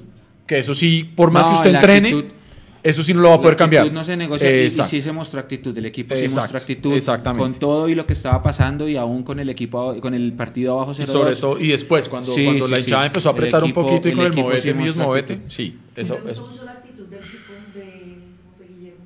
Siempre está alentando al equipo. todo el Sí, sí. está- Lo que pasa es que, ¿sabe yo cómo veo al Tico? Yo veo al Tico como ese jugador que llegó a un equipo grande, él mismo ya se cree el cuento que está en un equipo grande y, y se le ve feliz de estar en el equipo grande. Diego Hay Rincón. otros que, que- que como que todavía no entienden a dónde llegar. Sí, sí, es, es, ese es, ese es el punto, sí. Les falta aplomo, Mm. aplomarse, dónde estamos, eh, para dónde vamos. Es lo que decíamos de, muéstrenle un video, llévenlo al museo, oiga, usted está acá, venga, bienvenido. Hermano, entréguele el libro de los 70 años de Millonarios, Acá vea. jugó Di Stefano, papá. Un eh, quiz el próximo lunes. Leas este librito, mijo. Exacto. Está, vi un comentario que decía que Gamero no cree en la cantera. No, Gamero cree en la cantera. Gamero cree en la cantera.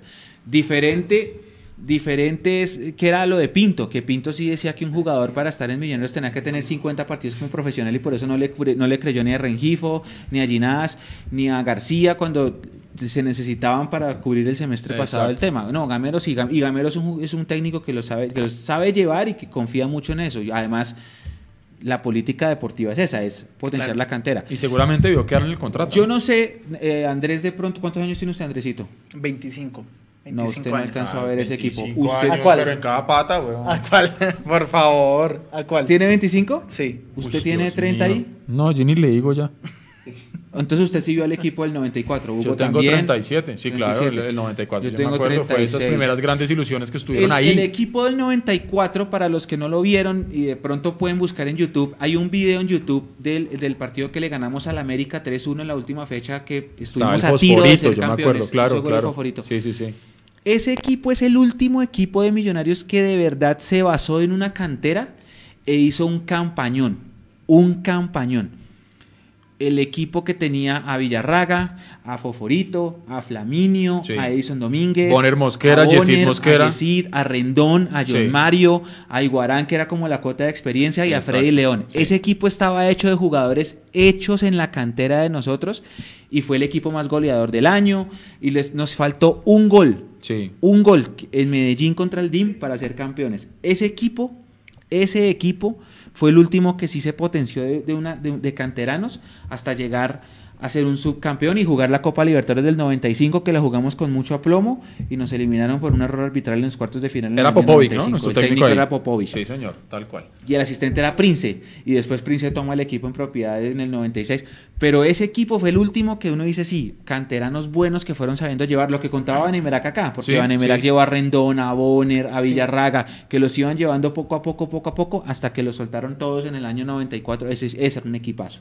Ese era un equipazo. Y así, uno quisiera otra vez tener un equipo de canteranos que represente. Pero para eso hay que necesita tiempo. Proceso, partidos. equivocaciones, Exacto. nos vamos a tener que comer goles, eh, van a hacer goles, les va a ir bien, buenas tardes, malas tardes, normal. Humberto Higuera nos saluda, nos dice, yo creo que en estos momentos es más importante Luciano Espina, en respuesta a nuestra pregunta que hacía Andrés. Desde Gracias Stanford. por mantenernos informados de nuestros millonarios, a los que vivimos en el extranjero. Saludos desde Stanford, Connecticut. Un Muy abrazo bien. gigante Y a gracias todo el mundo a- por allá y por favor ruede la bola Sí. a todos sus amigos, sus vecinos, hinchas de millonarios que estén viviendo por allá con usted, que existe Mundomillos, arroba Mundomillos en Twitter, www.mundomillos.com y todas las redes sociales, ahí estamos, hermano. Y muchas gracias a Andrés por la donación. Ya saben que pues las donaciones son aquí muy bien recibidas. Muchas gracias a Andrés García otra vez por esa donación. hace- se maneja lo que es el agradecimiento. Aquí, ¿qué es esto? ¿Qué quiere decir la foto de la coneja? Julián Palacios Julián preguntaba, hablen de la foto Creo que, no, creo que la foto de la que hace referencia es la que yo subí en mi cuenta de Twitter de la barra brava eh, con el con el, eh, la leyenda que dice apostémosle a la cantera, al proceso, apostémosle a la- al futuro de Millonarios, que Sí. es una foto que tú sacas panorámica. Apostémosle al futuro que de se- Millonarios. Que después hay alguien que dice que miren cómo se ve la, la, la- la leyenda de la, de la tribuna y luego la tribuna arriba dividida por la policía entre los dos. Y el trapo de la Blue Rain, el frente de la Blue Rain, Es- debe ser esa, me imagino. Julián, me, me, me- me corrige si estoy equivocado, pero esa debe ser la foto de la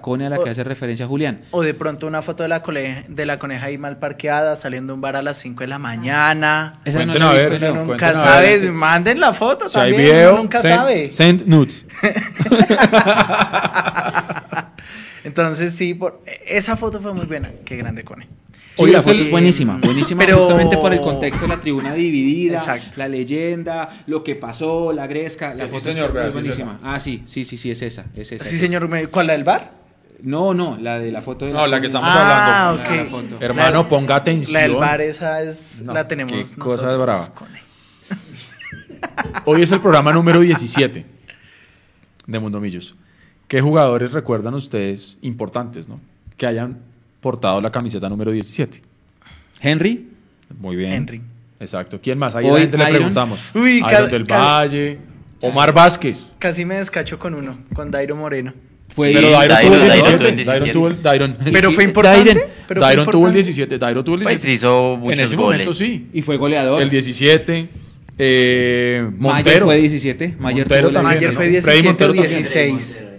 Montero fue 17. Sí, Mayer tuvo la 17 en un Ah, momento de la 17. vida. 17. ¿Quién más fue 17? A ver. Bueno, ahí les dejamos Una- para que una- vayan un, ahí un paréntesis. Eh, ingeniero Alberto nos dice, pueden hablar de la pelea en Tribuna Sur. Ya, ya hablamos de eso. Ahorita estamos concentrados en la pelota, en el equipo.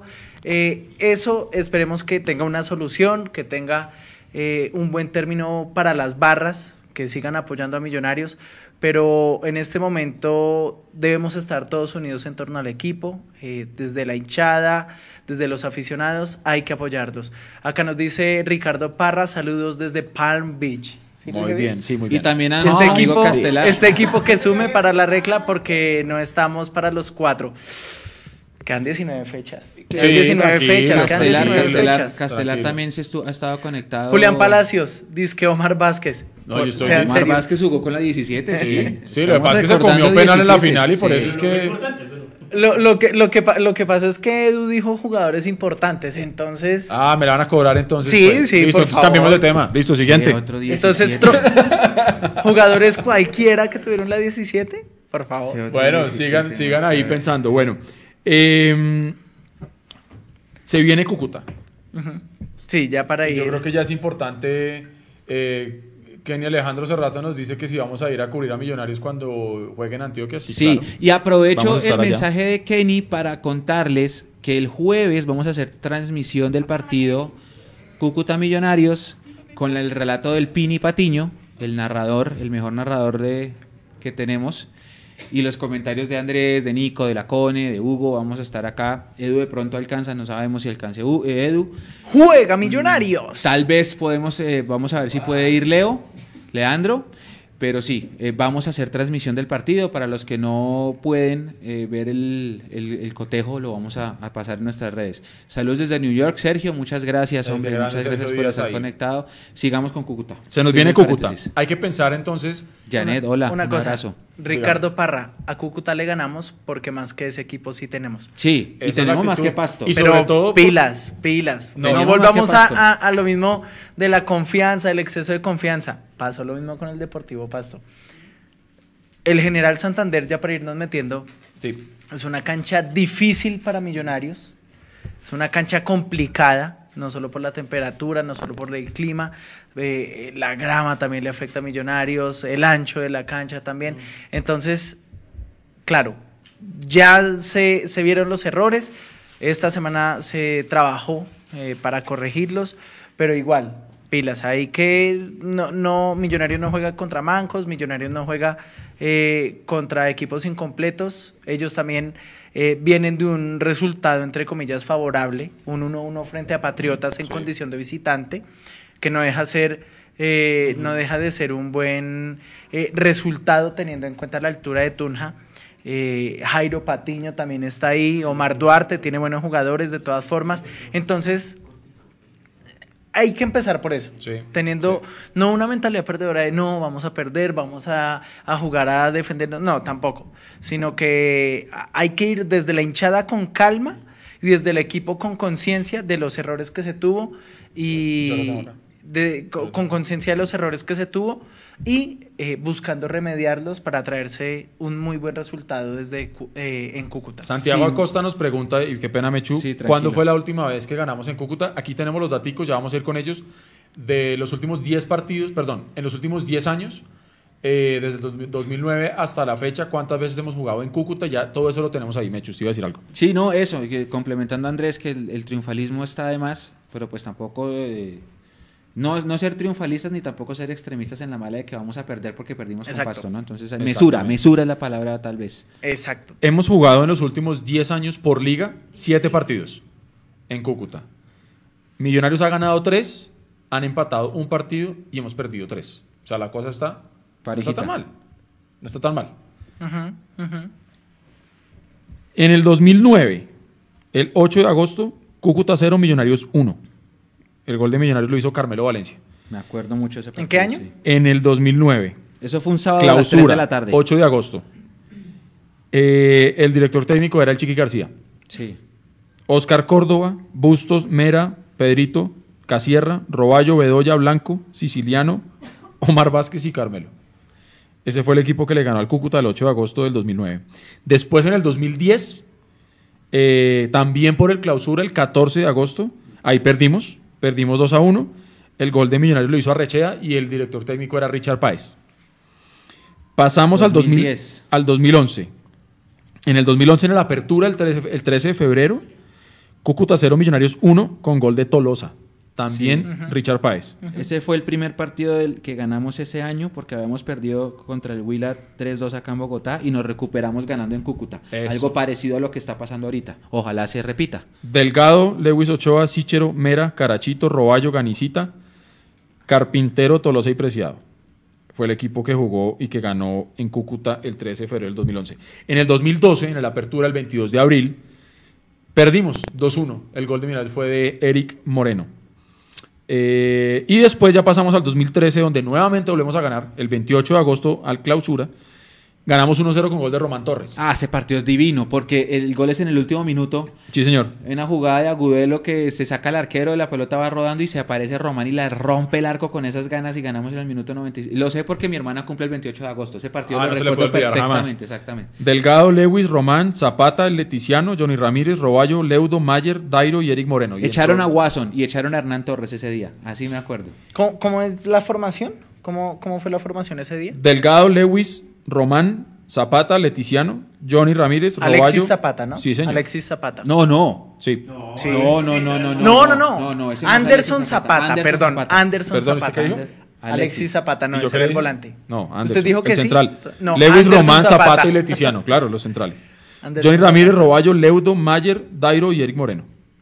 No eran mal equipo. No. No, ese equipo Buen era bueno. El, sub- equipo. el equipo subcampeón de Copa. Dirigido por Hernán Torres, obviamente. Sí, y a Hernán Torres lo echaron ese día. 2015, clausura. 31 de julio, el empate. Cúcuta 1, Millonarios 1, con gol de Jonathan Agudelo. Ese fue el partido que usted fue a Cúcuta. Exactamente, ese fue el partido que yo fui a Cúcuta, gol de Jonathan Agudelo, dirigía eh, Lunari.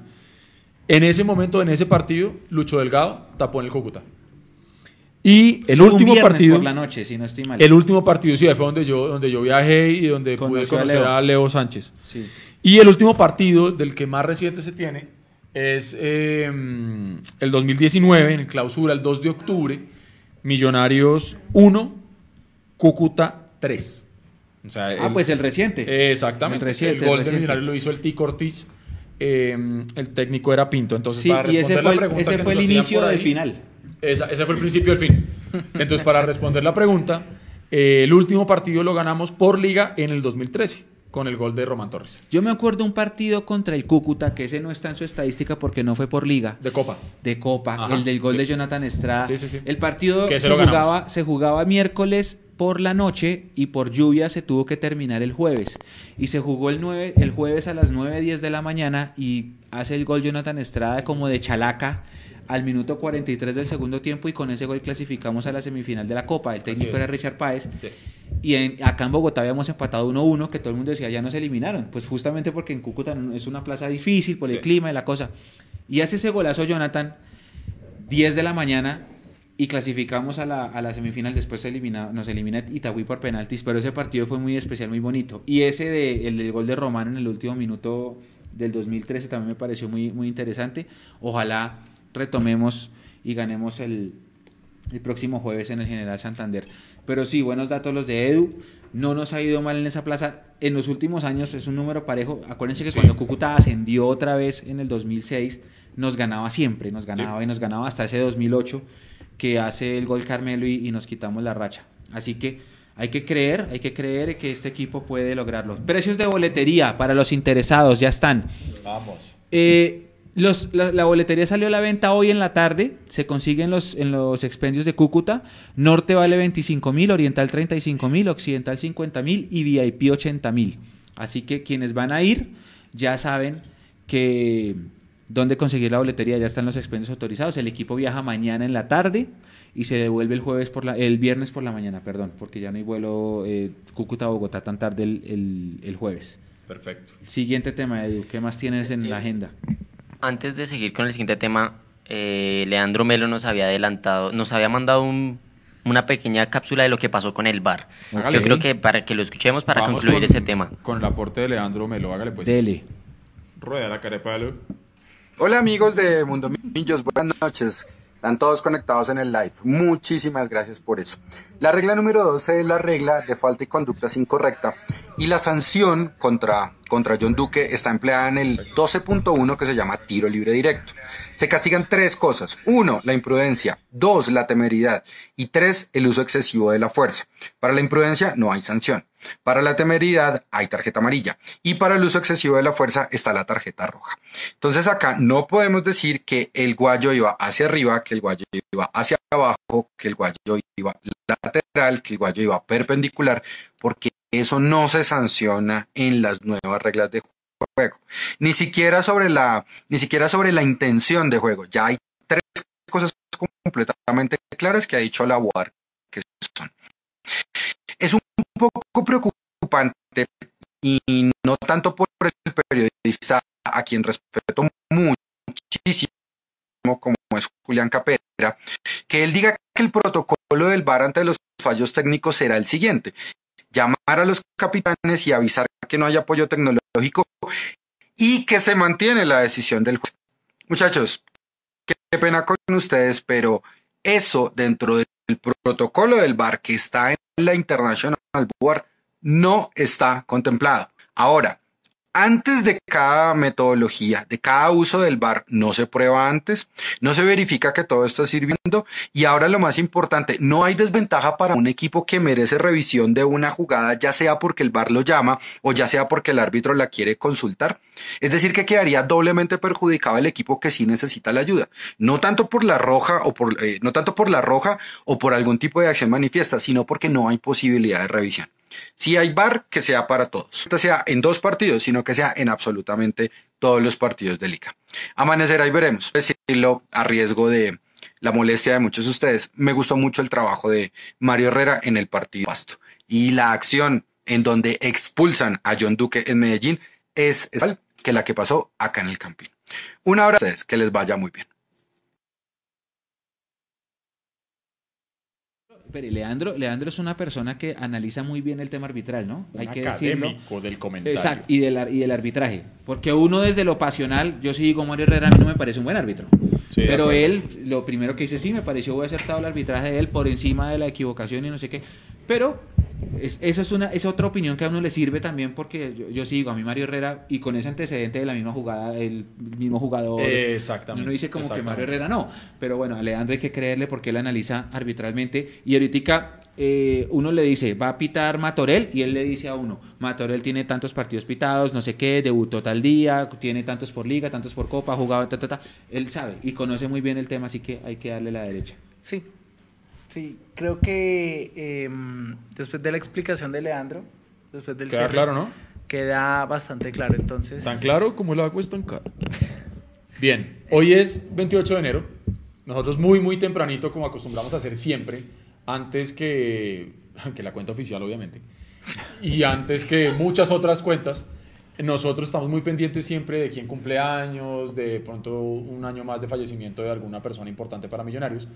Hoy, el 28 de enero eh, de 1936, nació Delio Maravilla Gamboa. Entonces- Leyenda de Millonarios. Exactamente, ese sí, ese sí fue un crack.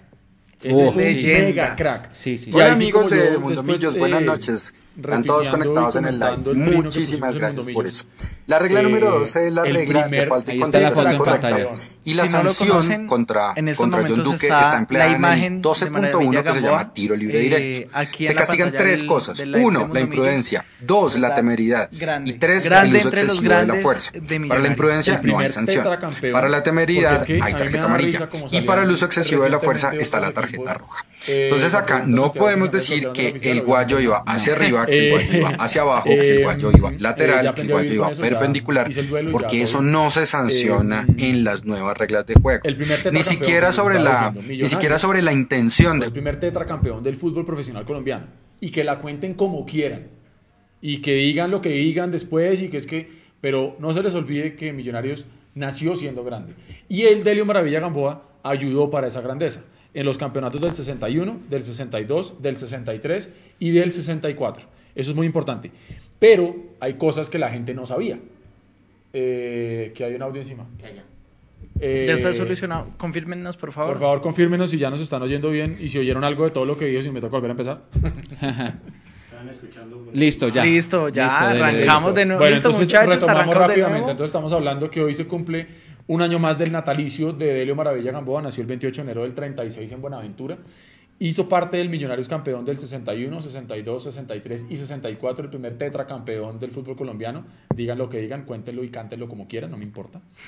Eh, pero lo que es importante es recordar él de dónde venía, porque él no empezó en Millonarios. No, Él llegó empezó, de México. él empezó en, en un equipo por allá de Antioquia que Sí. el color es verde. Ajá. Eh, pero él cuando llega a Pero que en ese momento era más no chico era, no era que... cualquier, era cualquier cosa. Era un Río Negro, Águilas, sí. Deportivo Tapita. Ah, bueno, mire, como no se estaba escuchando el audio, se escuchaba doble. Eh, pregunta Santiago Acosta. ¿Ya lo desbloquearon de Twitter? No, sigo completamente bloqueado. Me, me pusieron el, SOA, el SWAT y toda la vaina. Entonces, no, yo ya, me, ya hice el duelo. Ya me acostumbré a vivir con bloqueado por millonarios. No pasa nada. Eh, no, no, yo no necesito abrir ninguna cuenta adicional. Tengo amigos que me mandan pantallazos y ya. Muy bien, muy bien. Y listo. Eh, eso por un lado. La otra cosa, como bien anotaba Mechu, él llega a Millonarios desde México. Eh, y en la temporada del, del 59 y el 60 en México, donde él jugó, fue considerado el mejor jugador de la liga de ese momento. Y él llega a Millonarios como la figura de la liga mexicana eh, en el 61 a, a jugar para Millonarios. Después de estos cuatro campeonatos con Millonarios, también es campeón de la Copa Colombia en el 63. Claro que esa Copa Colombia es simbólica, ¿no? Esa es la que no cuenta, ¿no? La que no cuenta. Esa es la que no Sí, nos sí, cuentan, sí. de acuerdo. Esa es la Copa de- Eh, simbólica por ganar los tres títulos. Dentro de los registros del fútbol colombiano es considerado uno de los cinco jugadores más importantes de, de este país. Sí. Después en el 66 él se va, se va para el vecino Y también queda campeón. y queda campeón con el vecino. Sí, sí, sí. En el 68 está en el Once Caldas, en el 71 pasa por el Tolima, en el 73 regresa a Millonarios y es subcampeón. A retirarse. Y es dos veces semifinalista de la Libertadores Sí. Y en el 73 y 74 donde Millos queda como el tercer mejor equipo de América. O sea, si se dan cuenta no estamos hablando de aquí Y fue jugador de los selección palotes, ¿no? Colombia en el Mundial de Chile. A eso vamos, Y- exactamente. Y, es uno de los tres jugadores que hicieron hat-trick con Millonarios por Copa Libertadores. El otro es Iron y el otro es Apolinar Paniagua. O sea, solo tres Sí. jugadores han hecho tres goles en un mismo partido en Libertadores. Él es uno de ellos. Sí, señor. Usted mencionó el primer tetracampeón. Es, no es cualquiera, es una leyenda. Como usted bien anotaba, aparte del Mundial de Chile en el 62, jugó también con la selección Colombia en la Copa América del 57 en Perú y del 63 en Bolivia. Hizo, ojo a este dato, 178 goles en toda su carrera, de los cuales 68 los hizo con Millonarios, el equipo donde más goles hizo de esos 178. Sí. Y adicionalmente a eso jugó 491 partidos, de los cuales 176 los jugó con Millonarios, también el equipo donde más jugó. Entonces, ADN azul 100% por encima de su pasado y de lo que hizo después. Y se retira en el año 74, en un partido, el 7 de abril, donde él hizo de hecho un doblete. Era un partido que se jugó entre la selección Valle de ese momento y una selección de jugadores extranjeros especial que armaron ahí para ese picado. Ese fue un preliminar de un partido Millonarios Nacional que termina ganando Millonarios 3 a 0. Eh, entonces, para que no olvidemos jamás, nunca, a los que nos dieron gloria eterna, eh, jamás se olviden.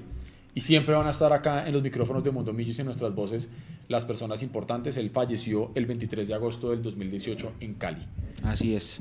Sí, gran jugador, gran jugador maravilla. Insignia de Toda Millonarios. una leyenda de, Toda una de maravilla, historia. Una maravilla, decía Exactamente. en los libros de historia de Millonarios cuando se nombran los títulos de esa época, porque pues Millonarios gana los, los primeros con el ballet azul de Di Stéfano, pero después de eso eh, pasa a, a, esos, a esos cuatro títulos de 61 a 64 cuando el equipo se cayó una- un, un momento después de que se fueron las grandes figuras y Y, tam- y sí, fue profesor de, Sí. fue técnico de las divisiones inferiores también en los años 90. Yo lo vi, yo lo vi. Yo cuando jugaba en las inferiores, él era el técnico cuando yo estaba en la infantil, él era el técnico de la prejuvenil.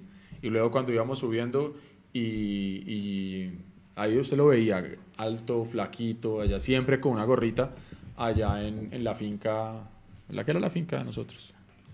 ¿Qué están diciendo? ¿Qué están diciendo? Eh, ¿De refuerzos? No, nada. Está, segura está, bueno, ya Eduardo lo explicó. Esa es la llegada de Segura Qué es grande lo de insegura. Coneja. Segura La- está inseguro. La llegada de Segura es insegura porque está, hay una diferencia económica importante. Muy bueno, muy Eso bueno. lo explicó Edu al, al comienzo. Están diciendo mucho que en Occidental se escuchó la narración de Win en un instante de tiempo el domingo. Yo no recuerdo. Sí, yo sí lo- estaban en el mismo estadio. No sé si sea ¿Cómo, verdad cómo, o no. cómo, cómo, cómo? Que los árbitros del bar estaban en el estadio. Yo tengo entendido que ellos iban a montar, o sea, que se iba a montar era como un centro, pero no sé si dentro del estadio o afuera. Si es así, papelón. ¿Por qué no mandan, Papelón. ¿por qué no mandan porque si la señor- árbitro, profe? La señal se cae en el estadio. La señal de todos los operadores móviles se cae en el estadio. Hagan lo que hace la NFL. La NFL tiene una central allá en Nueva York donde se re- revisan técnicamente las jugadas. Si usted va a meter a los árbitros del bar en el estadio donde se cae la señal, pues lo que normal es que se caiga la señal. Papelón. Si tienen las cámaras para revisar. comentario donde no, porque que, que tiene que ser totalmente aislado de la televisión. No, Son bueno, cámaras distintas. Pero están ahí. Pero si las tienen, ¿qué se van a hacer? pueden en- consultar porque se va a consultar en la televisión y no en el sistema. No, por lo mismo, pero que tienen que estar, Sanabria. tienen que estar afuera, afuera. Para eso, es que ustedes tienen, acá tienen que aprender todo, todo de la NFL, todo, todo. Las cosas buenas que hace la NFL se tienen que aplicar acá, todo. En Pues a Oriental veces- también están diciendo, mire. A veces nos parece que jugáramos con un balón ovoide. Sí, es que nos en serio, rebotan los pies. no, y es que eh, la, la- la logística es muy mala y es, es un papelón. Pero bueno, Eh, ¿qué más temas hay en el Bueno, eh, se presentó el domingo pasado, el 26 de enero, se presentó la nueva camiseta de Millonarios. No hubo presentación física.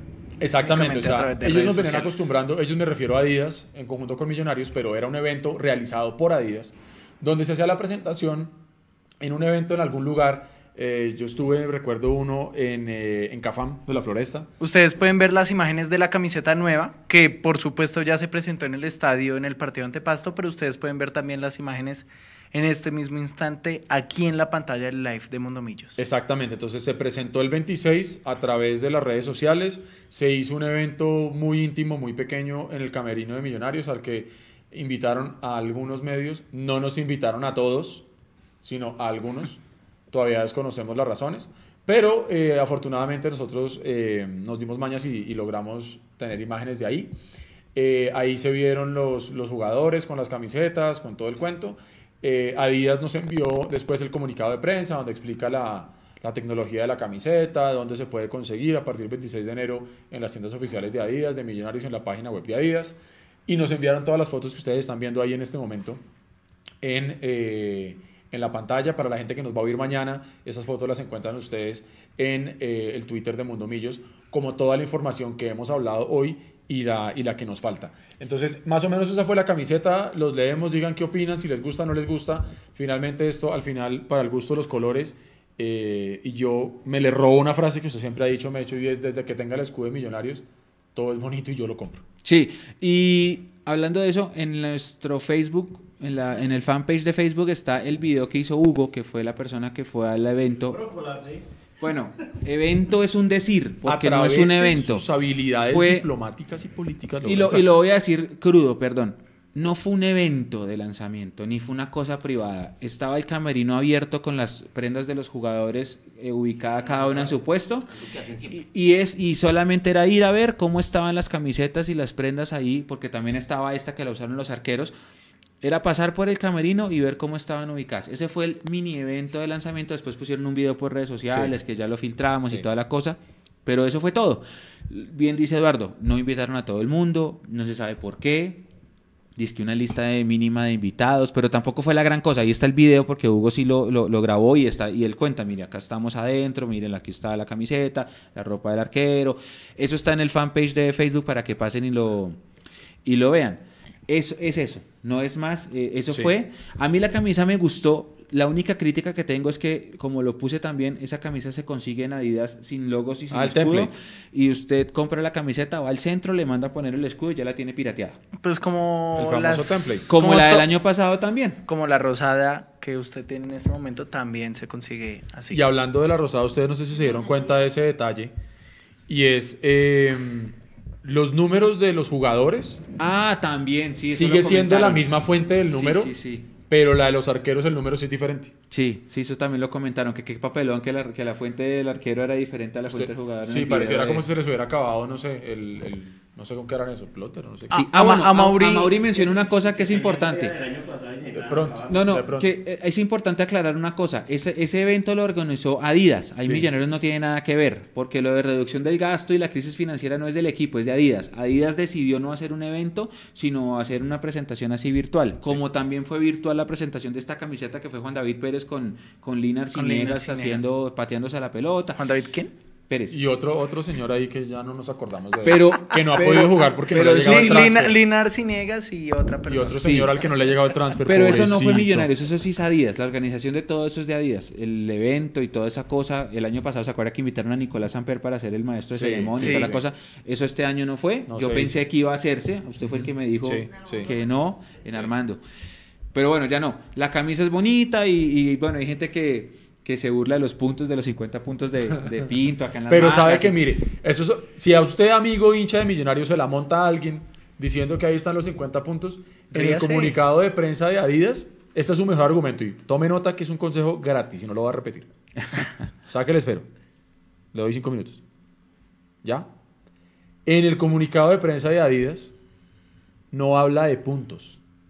O sea, no son de- puntos, son figuras hexagonales. Ah. Oh, caramba. Listo. papá. Ay, ay, ay. Ahí lo tiene. Oh, no son puntos. Así que si se la montan con 50 puntos, no, no, qué pena contigo, Ala. No son puntos, son figuras hexagonales. Y listo. Y no se deja joder. Carolina Vallojín nos dice que le gustó mucho la camiseta. Eh, Mire, sí, por ejemplo, Amor dice que Puma con el Cali sí tuvo evento y Nike también tiene evento con el equipo allá de pero Antioquia. si Puma hizo evento para mostrar pero, la camiseta. no. pero Adidas no, y, Adidas- y eso de Adidas de andar poniendo mucho template, de pronto es que sí están en reducción de costos, pero pues ya a nivel corporativo No, global, me imagino. Y, por- y yo. porque ellos tienen unos contratos realmente top, que son a los que le meten como los diseños, las estrategias de mercadeo y demás.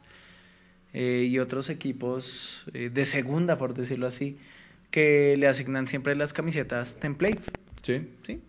Ah, Es- exactamente. Es, un Entonces- baño de realidad también. Hay- hay- Sí, hay- ahí hay no hay nada estratos, que hacer. hay Ahí no hay nada que estratos. hacer, y sí. obviamente cuando, cuando nosotros le demos a Adidas lo que le vende River, o que le vende Boca. Boca, lo que le vende el Real Madrid, lo que le vende el Bayern Múnich, oh, está bien. Pero pues sí, somos un equipo estrato bajo para esos. Bueno, mire lo que dice Mauricio RB 1946. La tipografía de la camiseta rosada, de los arqueros se refiere, es diferente a la del azul. Está bien. Se ve medio raro. Ahora, Adidas no cambia la tipografía Oiga, de y números por lo menos para hablando- millonarios hablando de desde el cosas- 2000, desde el Mundial, ¿no? Desde el Creo. Mundial. Desde, Sí, sí, sí, porque en, sí. el- en ese Mundial fue cuando salieron estos números Sí, y, y no, no, los no han Sí. cambiado. A mí me gusta porque se ven. y los hablando- que no vemos, bueno, pues es buenísimo. Bueno, que la gente opine qué piensa de la camisa, pero yo tengo una pregunta aparte.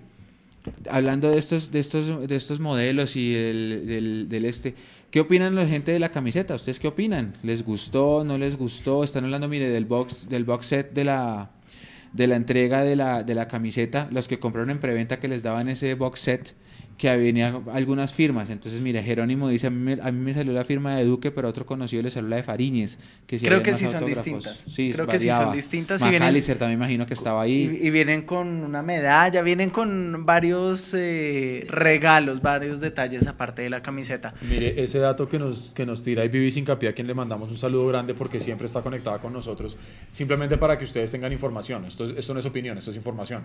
Eh, ella vive en Estados Unidos y dice que 19.99 vale Win más. 19 dólares con 99. Eso traído a pesos a un dólar de más o menos 3.450. Estamos hablando de 68.965 pesos. Y mire lo que está diciendo, Netflix cobra 9.99, Amazon Play también, Disney también, y está más caro el Win, el Win que, que eso. Les faltó leer que tienen huevo, dijo. Ajá. Y, que- y, y, eh, la pregunta es así, para todos. Si la camisa suplente de Millonarios es la rosada, ¿por qué no jugamos en Perú con la rosada? De acuerdo. De acuerdo. ¿Cuál es la camisa suplente? Y lo sabremos el jueves, porque el jueves no vamos a jugar de azul por tema de televisión. El jueves estarían con la- ¿El jueves vamos de rosado o vamos de blanco? Yo creería que puede ser, yo creería que puede ser de blanco. Se supone que vamos de rosado el, el- el jueves, porque sí, yo, la información que dice la Cone yo también la tengo, que hay, hay una gran, una alta probabilidad de jugar de rosado por compromisos comerciales con la marca bueno, puede ser de también. jugar. Pero, ¿cuál es el uniforme visitante? ¿El de Lima o el de o el rosado? Pero el uniforme de visitante es el blanco. Pero el rosado con el rojo y negro no alcanza, del Cúcuta no alcanza ser. a confundirse. Yo creo que vamos de blanco. A menos que el Cúcuta va a jugar de negro. Pero no creo. Como la camisa es roja y negra. pero, pero no creo. Yo creía que vamos de blanco. Y también, si usted se da cuenta, la Alianza Lima tampoco jugó con la camiseta de No, siempre. Alianza Lima ellos jugó. presentaron, de hecho, en su Twitter después la camiseta con la que jugaron contra Millonarios. Pero eso es mercadeo, y eh. eso so- es solo- mercadeo, eso claro. es mercadeo. Eso es de Nike. y les Yo por eso puse en mi cuenta de Twitter chévere. muchas cosas por aprender, muchas, o sea, desde la forma como llenaron ese estadio de hinchas en, en esa noche en la que su- el Sí. show que hicieron, Sí, sí, sí, la producción de la televisión también yendo allá a la tribuna a entrevistar a los hinchas, la salir con una camiseta completamente alternativa para eh, motivar la compra, Claro. todo eso es mercadeo y ahí sí nos borraron los- Presentar- los, hermanos peruanos. La forma- presentar a lo, al equipo profesional, La a las divisiones inferiores. Sí, no. El partido empezó casi a las también 9 de la noche, de los equipos pero, de voleibol y esas vainas, ¿no? pero la jornada o la noche blanca y azul empezaba desde las 6 de la tarde. sí, es cierto. No, 6 nos de la, la- tarde. el- el- Ahora, ahí hay otra cosa, porque mucha gente empezó a decir, venga, ¿por qué no hacemos lo mismo acá? Que no sé qué. Mire, con, con los niveles de sensibilidad, para no decir amargura, en los que está la hinchada de Millonarios, donde nosotros lleguemos a hacer una noche azul y blanco y nos pongan, no sé, el, el mono no está, pero a su nueva banda favorita, Morat, donde nos pongan a Morat o a otra banda, donde nos eh, hagamos la presentación de lo que sea, van a criticar y van a rajar. Y la gente va a empezar a decir, el equipo en crisis y ustedes gastando plata en eventos, maricas, ¿por qué no traen eh, refuerzos mejor? No sé qué. Yo creo que en este momento la forma como se han manejado Millonarios es como la más segura, es como una zona segura, donde sé que igual me van a putear, Sí, después pero, de- pero por lo menos que me puteen y que no me cueste plata. Después de todo lo que pasó en el 2019. Esa es la palabra, sí, prudente. Es prudente. Es prudente, sí. Sí, Sí, esa sí, es la sí. palabra. Bueno, ya casi vamos llegando al final. Eh, hay un La tema... gente pregunta. Cuente a ver. No, la gente pregunta por el tema que usted va a decir, el que sigue. Ah, el de Vanguero. Claro, están. La Sí. gente estaba preguntando desde hace media hora que qué pasó con Vanguero, que hablemos de Vanguero y que hablemos de Vanguero. Vanguero salió en, en, eh, unas declaraciones ahí en la zona mixta. eh, y para que, la gente, para que la gente entienda, la zona mixta en la que ahora, bueno, seguimos haciendo el trabajo de siempre porque nosotros digamos que no, no nos cambió mucho, excepto no poder tomar las voces cuando salen de, de la cancha. Pero eh, Vanguero en esas eh, salió y habló con unos colegas de otro medio partidario, eh, la gente Pasional Azul, y eh, Vanguero dijo ahí como, yo no, no entiendo por qué me sacó el profe, más o menos, es lo que dijo, eh, que a lo mejor el profe me, me estaba culpando por los goles. Eso obviamente cayó mal dentro de la gente. Y después hubo alguien, no sé si es un hincha o si es un tipo que quería calentar o lo que sea, le escribió un mensaje directo a, a Vanguero por, por su mono. cuenta de Instagram. Ahí está el mono. Qué grande, al fin hablamos de Morat. ¿Cómo no? Aquí estamos, mono. Eh, y le tiran, le tiran a, a, a Vanguero un insulto, porque es que, es que fue un insulto muy fuerte, y, y Vanguero reacciona. Y es aquí donde yo digo, si usted abre sus redes sociales y de entradita usted encuentra, creo que le dijeron fue ladrón, Sí. eh, Ladrón. ampón ladrón, hombre, usted no puede pretender que la contraparte le "Ve conmigo, responda hermano".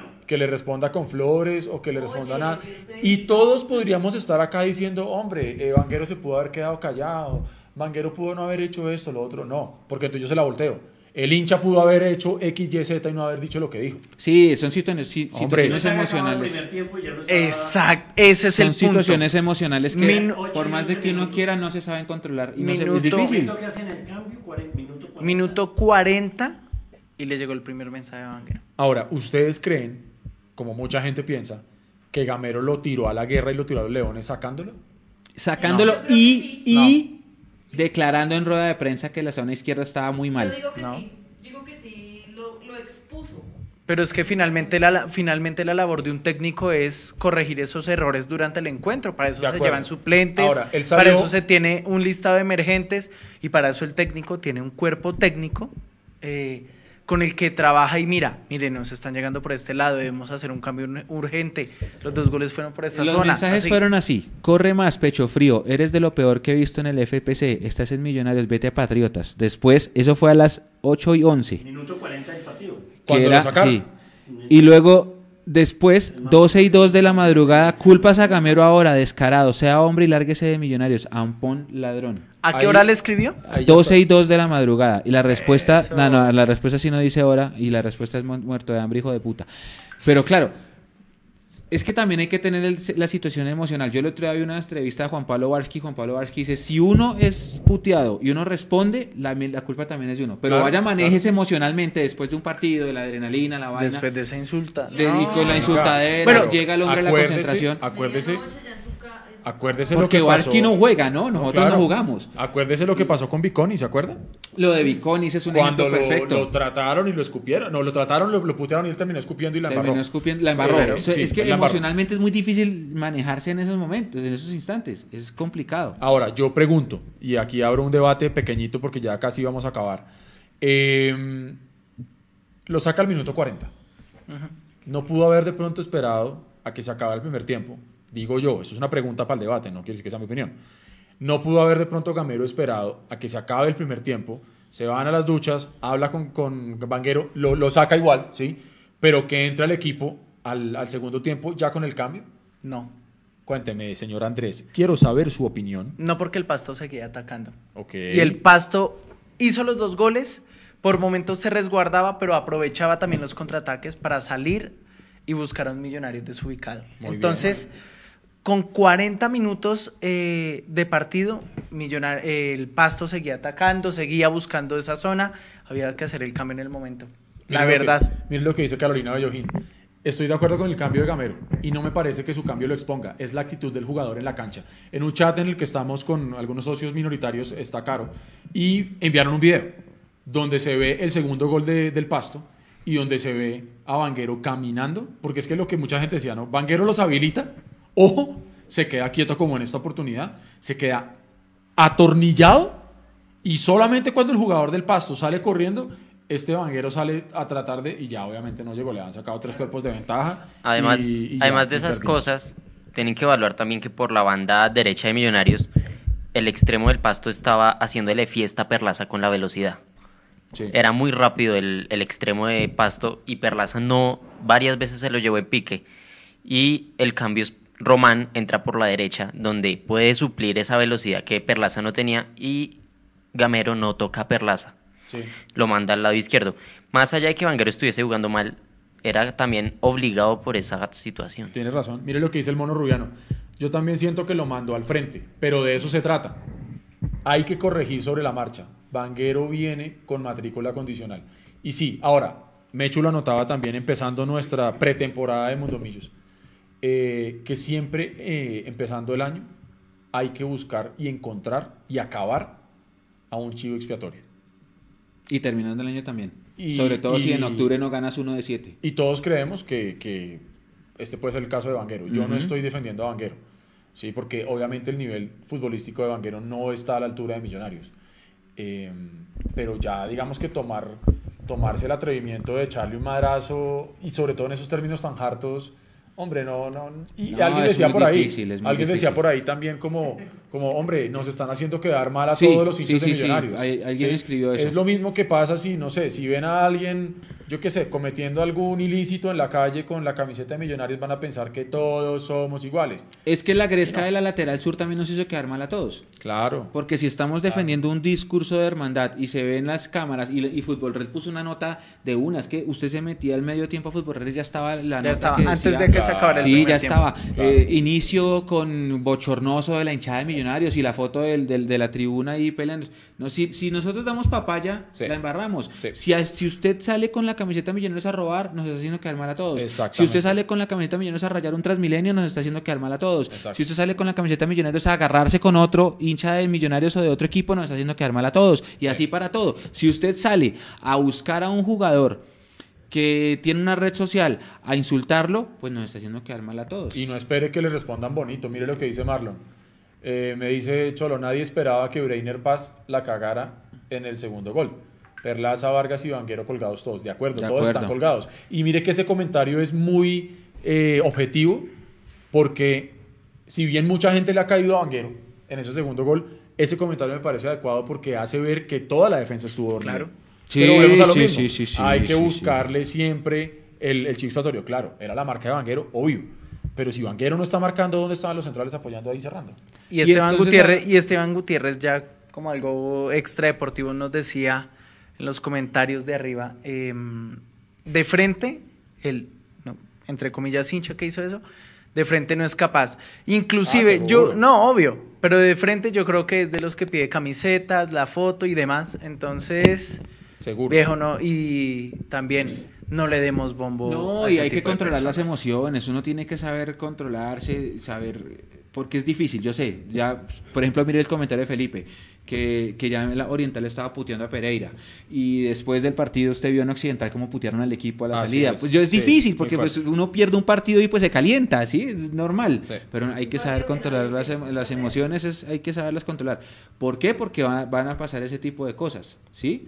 De todo el, de todo el, de, de la echada del, del- ya empezaron a decir que no tenemos equipo y bueno es ese tipo de Sí, situaciones que calma, hasta ahora es la primera fecha. Eh, recuerden que Millonarios juega el próximo jueves a las 6 y 5 de la tarde, ya no es 8 y 10, 6 y 5 de la tarde. Va a jugar de forma paralela con el Santa Fe Envigado. El partido se va a transmitir a través de Win Sports Más. También lo que ustedes Ok. pueden hacer Andrés es se dice win más o win plus Más. más. win más ok Win Sports Más. win sports más como ESPN más Eh, y recuerden que en Mundomillos va a estar la transmisión del partido con el Mechu desde Cúcuta, trayéndonos eh, todos los detalles, todas las novedades de- desde el Estadio General Santander. Y también con el Pini, con Eduardo se alcanza a llegar, ¿no? Entonces hagamos presión para que llegue. Eh, estaremos todo el combo, todo el grupo de Mundomillos en pleno, siguiendo las acciones del Cúcuta Mi- Millonarios correspondiente a la segunda fecha de la Liga Betplay. Vámonos con el último tema, rapidito, rapidito, que no podemos dejar por fuera. Hoy en la mañana se hizo el sorteo de la Copa Libertadores Sub-20. Nos tocó Dicen que nos tocó el Difícil. grupo de la muerte. Dice que nos tocó el grupo de la muerte. Eh, no no si dicen no nos tocó el grupo de la muerte Sí, claro. Yo digo lo que dicen. Pero sí, es un grupo muy jodido. Jodido. River Plate de Argentina, Danubio de Uruguay y Cerro Porteño de Paraguay. Local. En estos momentos ustedes están viendo cómo quedaron conformados los grupos. Hágale, Andrés. En la pantalla el grupo A quedó con Nacional de Uruguay, Flamengo de Brasil, eh, Puerto Cabello de Venezuela y Sporting Cristal de Perú. ese también está bravo Uy, que bravo pasa ese se da A, cuenta, ¿no? no, no. Y hay uno. tampoco.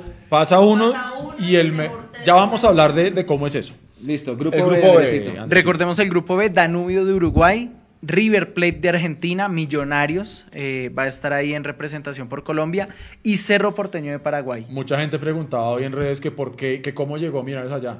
Pues porque fuimos Casi campeones de, de- de la sub-20 en, en Colombia, el Campeonato Nacional sub-20. Otra de las razones por las que hay que darle importancia a este tipo de torneos. Casi no se siguen, hay que darle importancia. Exactamente. Y el Eh, grupo C, por favor, señor Hurtatis. Y el grupo C está conformado por Independiente del Valle de Ecuador, por Libertad de Paraguay, un representante de Chile que aún no se ha definido, eh, Sí. falta por definir al campeón de este país, ento- eh, entonces no se ha definido, y Jorge Wilstermann de, de Bolivia. Cochabamba, Bolivia. ese es de el grupo Bolivia. fácil Sí.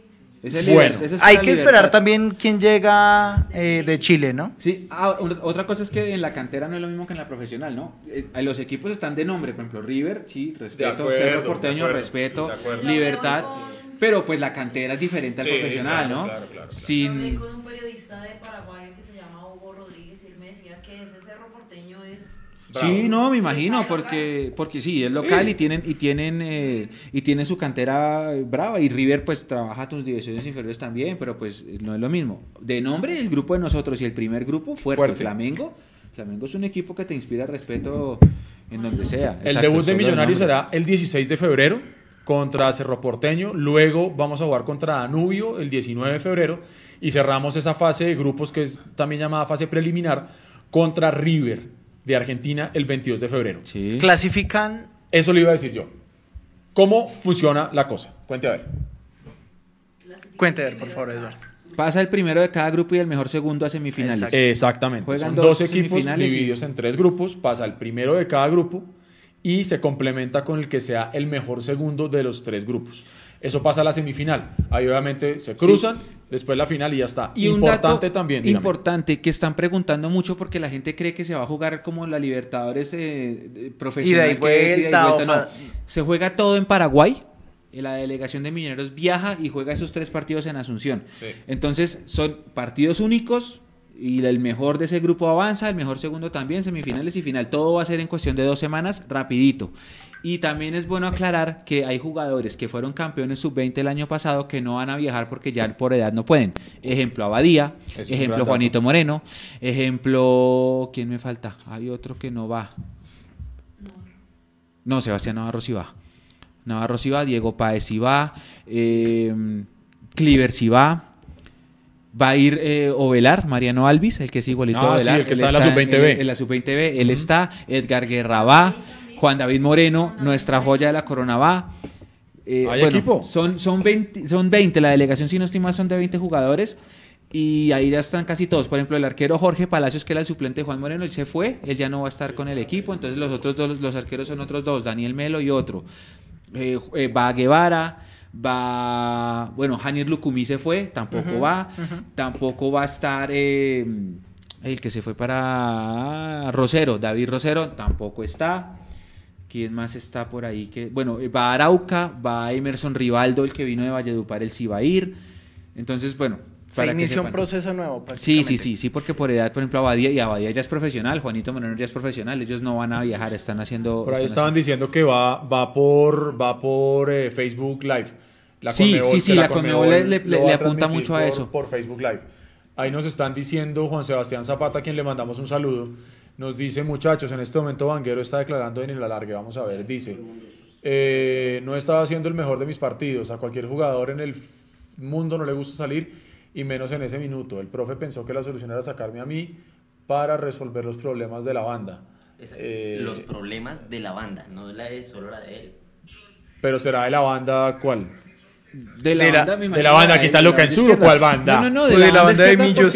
Él, él en la rueda de prensa Solo dice- Millos locas. él lo dice y, y ahí está el video de nuestro canal. Él dice, nos estaban ganando el juego por la banda izquierda y por eso motivé el cambio. Él lo dice textualmente.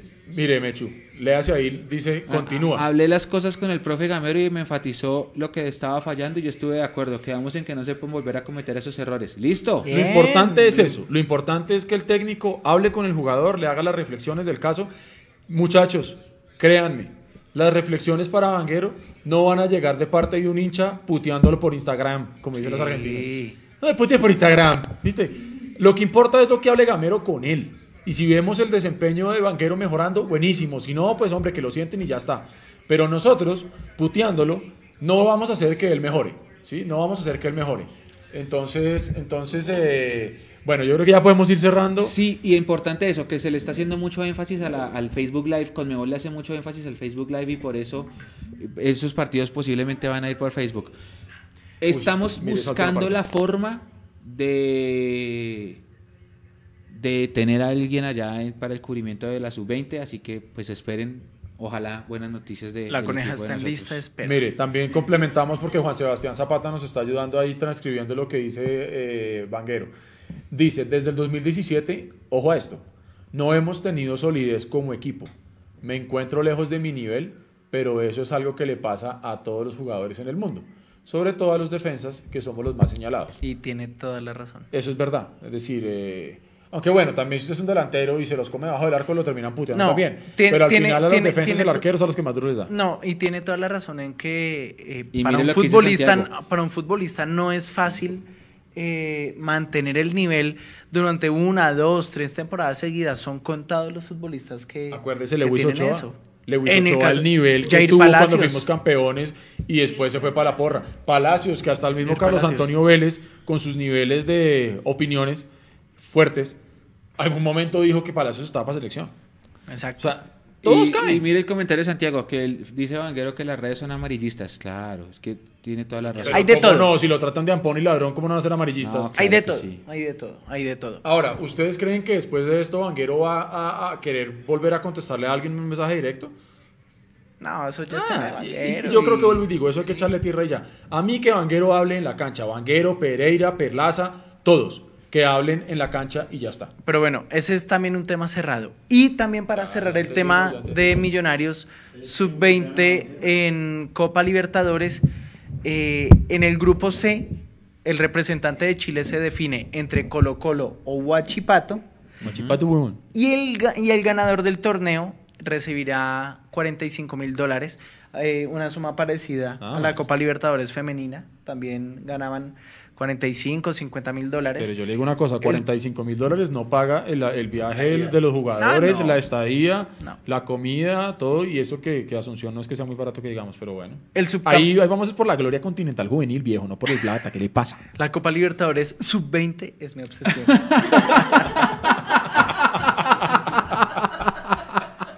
el sub, eh, el subca- la, la de la coneja, la de la coneja. Qué grande, bueno. El subcampeón recibirá 30 mil dólares y el tercer puesto eh, 20 mil dólares. Entonces también puede ser un beneficio económico. Bueno, pero ahí lo que realmente importa realmente es, es que estos muchachos tengan Sí, esos- ese se roce internacional, que, que, que vayan y jueguen el campeonato por el que estaban jugando acá el Nacional y, que puedan ir allá y, y foguearse y jugar y, y que se muestren también, porque eso los van a ver, eso seguramente van a ver scoutings, allá gente viendo, eh, van a ver scouts, entonces yo creo que es importante para Millonarios jugar este tipo de, de- de torneos, ya que la profesional no estuvo, pues que si esté la sub-20 haciendo respetar esos colores, porque sea sub-17, No, y sub-20, Eduardo, profesional, vaya- vaya, gane femenino. Millonarios tiene que estar siempre Vaya, gane esa Supercopa. en todas partes. Difícil, ese torneo jodido. Vaya, Difícil, gánelo. difícil. Vaya, gánelo. Y y este equipo lo ganó desde la primera fecha hasta la última primeros. Exactamente. Vaya, o sea, gánelo. es un gran premio difícil. para, para la sub-20 poder jugar. Oiga, juguemos, a, Marlon- a, a lo que está poniendo Felipe. ¿Cuánto queda el partido el jueves? Un segundo, antes de, de ir con eso, Marlon nos dice eh, que si esos gastos los cubre la Conmebol, yo tengo entendido Sí, creo que, sí. Creo que Yo ¿Todo, absolutamente entendido todo? Que, Entonces, que no que los gastos de viaje y demás. No, eh, no, a lo que voy yo es, no, a lo que voy yo es, yo no me refiero a que lo tenga que pagar Millonarios, estoy hablando en sentido figurado, y es que es tan poco que si tuviera que pagar Millonarios, el tiquete, eh, todas las cosas no alcanzan. Se van perdidos. A eso voy yo, es un sentido figurado, ¿me entiende? Y ahora, lo que sí es importante es que si los 45 mil entran, buenísimo, y que ojalá sea para los muchachos. Y Listo. ya, tam- y ya también para ir cerrando. eh, ¿Cuánto queda el partido el jueves? Y hablemos tema. Es un, parte, es, un, Millonarios 1-0.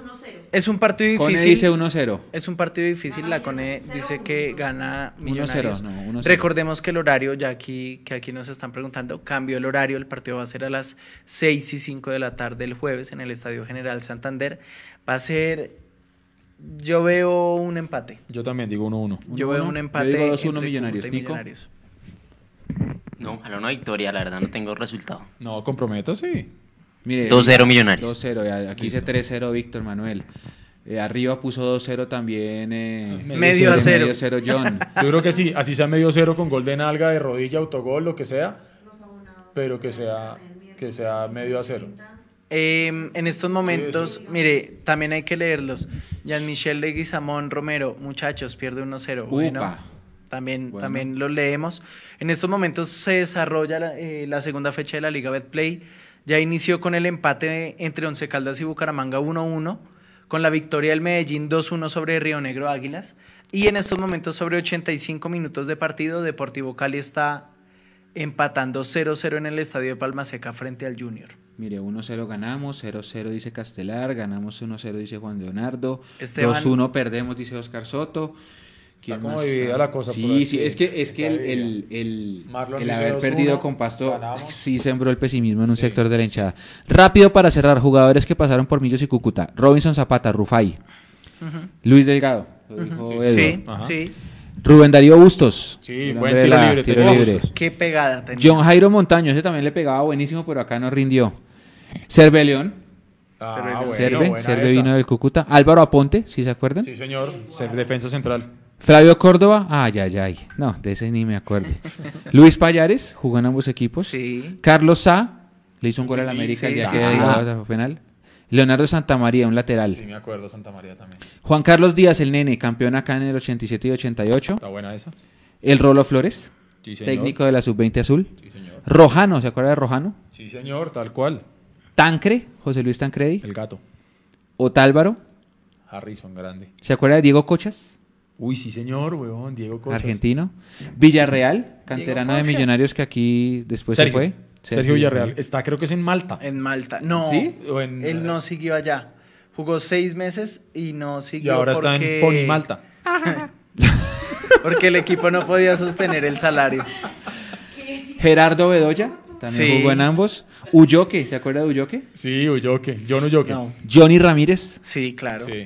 Alan Valderrama. Oh, Oh, qué grande. Alan. Valderrama. Sí. Alexander del Castillo, ese tenía condiciones, pero acá no, no supo. Ahí nos dicen Cosme, Cosme, Cosme, Cosme. Dice Sebastián. Juan Carlos Quintero. Elícer Quiñones. El que estaba loco, pero ya no está loco. Javier no Araujo. loco, Uy, no- Javier Araujo acá vino dos veces, hombre, lástima. Sí, sí. Jonathan Agudelo, que le fue muy bien en Cúcuta. Sí, muy sí, bien sí. en Pues Cúcuta, por el- de ahí debutó acá. Ahora se fue para Argentina, por eso. Carmelo, Carmelito. Cosme, sí, ustedes dijeron Sebas Torres bien. dice Cosme como a la N potencia. Osorio Botello, jugó allá. Ya no Carpintero, sé, Eduardo no tome más, no estoy tomando. Matías Urbano, el pescadito que acá fue campeón sin jugar. Sí, sí, sí, qué grande. Matías Urbano. Martín García, Martín. Martín García era un Ah, grandote yo era soldado este, de Martín. Grande y flaco. Un histórico, histórico de Millonarios, José María Ferrero. Él fue goleador histórico, le faltó ser campeón. Iguarán, ya lo dijeron ahí también. Juanito Moreno, el delantero, no el arquero, sino otro Sí. Juanito Moreno en la década de los ochentas. Ángel María Torres, gran jugador. Jair Abonía, que en paz descanse, fue asesinado. Él también jugó en ambos equipos. Lavavilla Díaz, ufa. Milton Rodríguez y el Pájaro Juárez. El pájaro. qué Hay The grande. Bird. nombres rutilantes. ¿Quiere Sí, escuchar sí. técnicos? Jorge Luis Pinto, Miguel Augusto Prince, Robato, que ahora está en el Ah, sí, Huila, Flavio. Robato. Sí, señor. Quintabani, Pero aquí no fue técnico. aquí Bueno, fue asistente, aquí fue asistente de parte del Israel. cuerpo técnico, entonces. Quintabani, Retat y el Checho Angulo, que fue jugador en el Cúcuta y asistente técnico en Millonarios. El Checho está otro histórico, eh, estos jugadores. Esta nota, pues obviamente también la vamos a poner eh, en la previa en estos días. Es una nota de Juanse. Juanse hace este, hace este tipo de, de ejercicios todos los partidos con todos los rivales y va alimentando esta base de datos. Si nos comimos alguno, lo estaremos actualizando entre hoy y mañana. Nos vamos. como parte de la previa. Nos vamos. Nos ¿cierto? vamos, nos vamos. Bueno, eh, gracias a todos los que se conectaron ahí. Eh, esperamos haberles llevado un muy buen programa, bien nutridito. Eh, Digámoslo. El último Sí, dato para digámoslo. irnos, sí, el último dato que nos mandó Juanse Gómez, que también ustedes vieron unas gráficas ahí de la, de la Copa Libertadores Sub-20, eh, autoría de Juanse Gómez, que siempre está muy pilo ahí también conectado con nosotros y ayudándonos un montón. El mensaje es para los abonados porque no todos los abonados reclamaron su carnet por, porque los que compraron la última etapa y eso que no estaba listo. La entrega se realizará miércoles 29 y jueves 30 de enero en el punto de la Avenida Chile, de 11 de la mañana a 7 de la noche. Desde el viernes vuelve al Movistar Arena. Sí. ¿Por qué? Porque Santa Fe juega el jueves contra Bucaramanga, si no estoy mal. También, es, también No es a las 6 de la tarde ese partido, pero va por el win normal. Eh, contra Envigado. Contra Envigado. eso. Ese partido sí va por win abierto. En- el de nosotros va a la misma hora por win más. Por win más. Eh, eso, Sí, por eso es importante lo de, lo de las taquillas del Movistar Arena para los, para los abonados. Y preguntan que si cualquier localidad, sí, cualquier localidad. Marlon Todo se sí. despide y nos dice, muchachos, qué gran programa, mi primer programa en vivo. Siempre los escuchaba por Spotify, chévere. Agradecemos a la gente que nos oye por Spotify, por Apple Podcast, la gente que va y lo ve en, di- en diferido nuevamente por YouTube. Eh, a todo el mundo, gracias, gracias, gracias por conectarse con nosotros. Que Vanguero va a entregar los abonos. Eh, no lo jodan al pobre Vanguero, ya soltemos a Vanguero. Entonces, por favor. Soltemos a Vanguero. Eh, Y sí, Cristian está preguntando mucho No, por la ahí están camiseta. diciendo, ojo, ahí calma, están diciendo, ahí calma, están calma, diciendo. calma. Ya hemos respondido sí, dos sí, veces, calma, pero volvemos a decir. No se logra hoy, pues por tiempo. Y además que calma, tuvimos muchísima, calma, muchísima calma. información. Exactamente. Pero ya vamos a como hacer el también, como también hay que pedirle calma a la persona que ganó la camisa de que la que trajo Juanse, la de Sí, mujer. la de mujer. Es, esta está en Estados Unidos. Calma, sí, va, la vamos a hacer llegar. Calma, calma, calma. Sí, sí, sí, calma. Entonces, calma. bueno, les agradecemos a todos, a todos, a todos por haberse estado conectados ahí. Si usted conoce a un amigo que no conoce Mundomillos, hombre, así como hizo Millonarios los referidos, ayúdenos, refiéranos, Refiéranos. ayúdenos a crecer. Sí, que la gente en Colombia y en el mundo donde hay hinchas de Millonarios por todas partes, que podamos llegar con esta señal de Mire Mundomillos. lo que dice, mire lo que dice Janet, eh, el plan de los martes en la noche, sí. Las martes, ¿Cómo es que dice el comercial de ESPN? Los martes en la noche son diferentes porque hay muchos millos live. Así es. Exactamente, entonces Martes 8 de la noche, todos, todos, todos los martes vamos a estar acá acompañándolos a ustedes a que pasen la noche, a que oigan cositas de millonarios o si nos oyen después en diferido a través de Poti- Spotify, Apple y YouTube. Nos pueden oír mañana en el transporte para la universidad, para el trabajo, en el carro. Eh, si en el trabajo puede usted de pronto hacerse el loco y ponerse ahí un audífono y nos puede oír, se ríe un poco con nosotros, de pronto a la, hora del almuerzo. Si, si a veces le toca a usted almorzar solo o lo que sea, pues ahí tiene usted un par de horitas para divertirse. Y, Yo me lo y repito cuando voy a la oficina en el. Ahí Yo, yo hago lo mismo, yo en el trancón Sí, o si, o si cuando voy en el carro, si, no, si voy en la moto ahí sí grave. me lo repito O ahí en llego a la Spotify. oficina y, y me conecto ahí y a veces me río solo de las bobadas que decimos nosotros, en especial yo y, y mis amigos del trabajo me miran como este man. ¿Qué le pasa? Sí, entonces yo les digo, hey, Mundo Millos Live, ¿nos conocen? Y ya. Entonces, gracias a todos, Vivi Campié, Esteban Gutiérrez, Jerónimo Trevilcock, Caro Bellojín, que estuvo muy activa con nosotros, gracias por estar conectada ahí, Omar Rojas, a Cartucho, que estuvo conectado al principio, eh, Comando 14, que también nos saluda por ahí, a todos un abrazo gigante. Eh, nos vemos el próximo martes con Mundo Millos Live. No se les olvide el partido el jueves contra el Cúcuta. El próximo domingo 5 y 20 contra Equidad por la fecha 3. Y Y tranquilos. luego Always Ready. Y después siempre listos contra los Boy Scouts. Magazine en el estadio eh, contra Equidad. Y también los calendarios. Ready. Los calendarios también vamos a, a tener por ahí. Contra Always Ready también tendremos el, el, el magazine. Así que bueno, nada, consuman mucho Mundo Millos. Sí, estudiense eh, historial de millos contra bolivianos, historial de millos en Sudamericana, que por, que por ahí con ese vamos a jugar a hacer trivias en, en la próxima semana. Eh, exactamente. Andrés, gracias. Qué rico haberlo tenido por aquí otra vez. Edu Mecho, muchísimas gracias, compañeros. que se, hayan, que se Internautas. haya acordado de nosotros. Andresito, muy bien. Iniciamos ya el 2020. Es que la cochina fama ya lo está Sí, empezando sí, a... calma, no, calma, calma, por favor. Que se De verdad, de los pobres. De verdad, un eh, muchísimas gracias por estar con nosotros. Así es, estén pendientes de la Cámara de Mundomillos el domingo en el estadio. Eh, vamos- van a estar por ahí eh, los integrantes de este gran equipo haciendo trivias, haciendo preguntas, interactuando mucho con todos ustedes. Así que eh, los calendarios van a estar ahí en Oriental, sí, claro vamos que a sí. tener el calendario otra vez el domingo en Oriental y en Occidental, sí. Vivis nos dice que para cuándo en New York. Va- Vamos a intentar hacerlo llevar, llegar con la gente de Millonarios New York que está acá en, en Bogotá. Epa, voy con eso. ellos a ver si lo logramos. Qué no bueno. lo puedo asegurar, pero lo, lo intentaremos, Vivi. sí. También nos saludó empezando el programa la gente de Houston, Texas, que también se conecta abrazo, siempre con sí. nosotros. Así que bueno, gracias Mechu, gracias. No, a ustedes muchas gracias, muy amables. Nos vamos. Eh, nos vemos el jueves. Bueno, nos escuchamos el jueves, que todo salga bien. Seguimos con la fiel política y promesa de campaña de estar en todos lados, así que vamos a estar en la frontera. Nico, gracias. Todos muchas gracias. No, gracias a ustedes por sintonizarnos. Nos vemos el jueves, el jueves en la transmisión del Nos partido. ahí. A la coneja por estar manejando de la cámara, gracias. Huguito por estar ap- apoyando aquí, a todos, Juanse Gómez que está por allá, Leandro que mandó su material y a todos y cada uno de los internautas, de Mundo Internautas. Millos. Gracias por Que estar cada acá. vez es más grande esta comunidad. A confiar, ustedes, a. Luis. Gabriel Jiménez, Andrés Hurtatis, Nicolás Barón, Eduardo Zabalaga Escobar, un abrazo grande para todos. Y vamos, Vamos a ganar, vamos a ganar. Yo dije 1-1, Sí, pero sí, nada. vamos a ganarlo. Vamos a Por ahí ganarlo. que Aquí recomponemos. Acuérdense del 2011. Así empezó. Nos vamos, gracias a todos, gracias.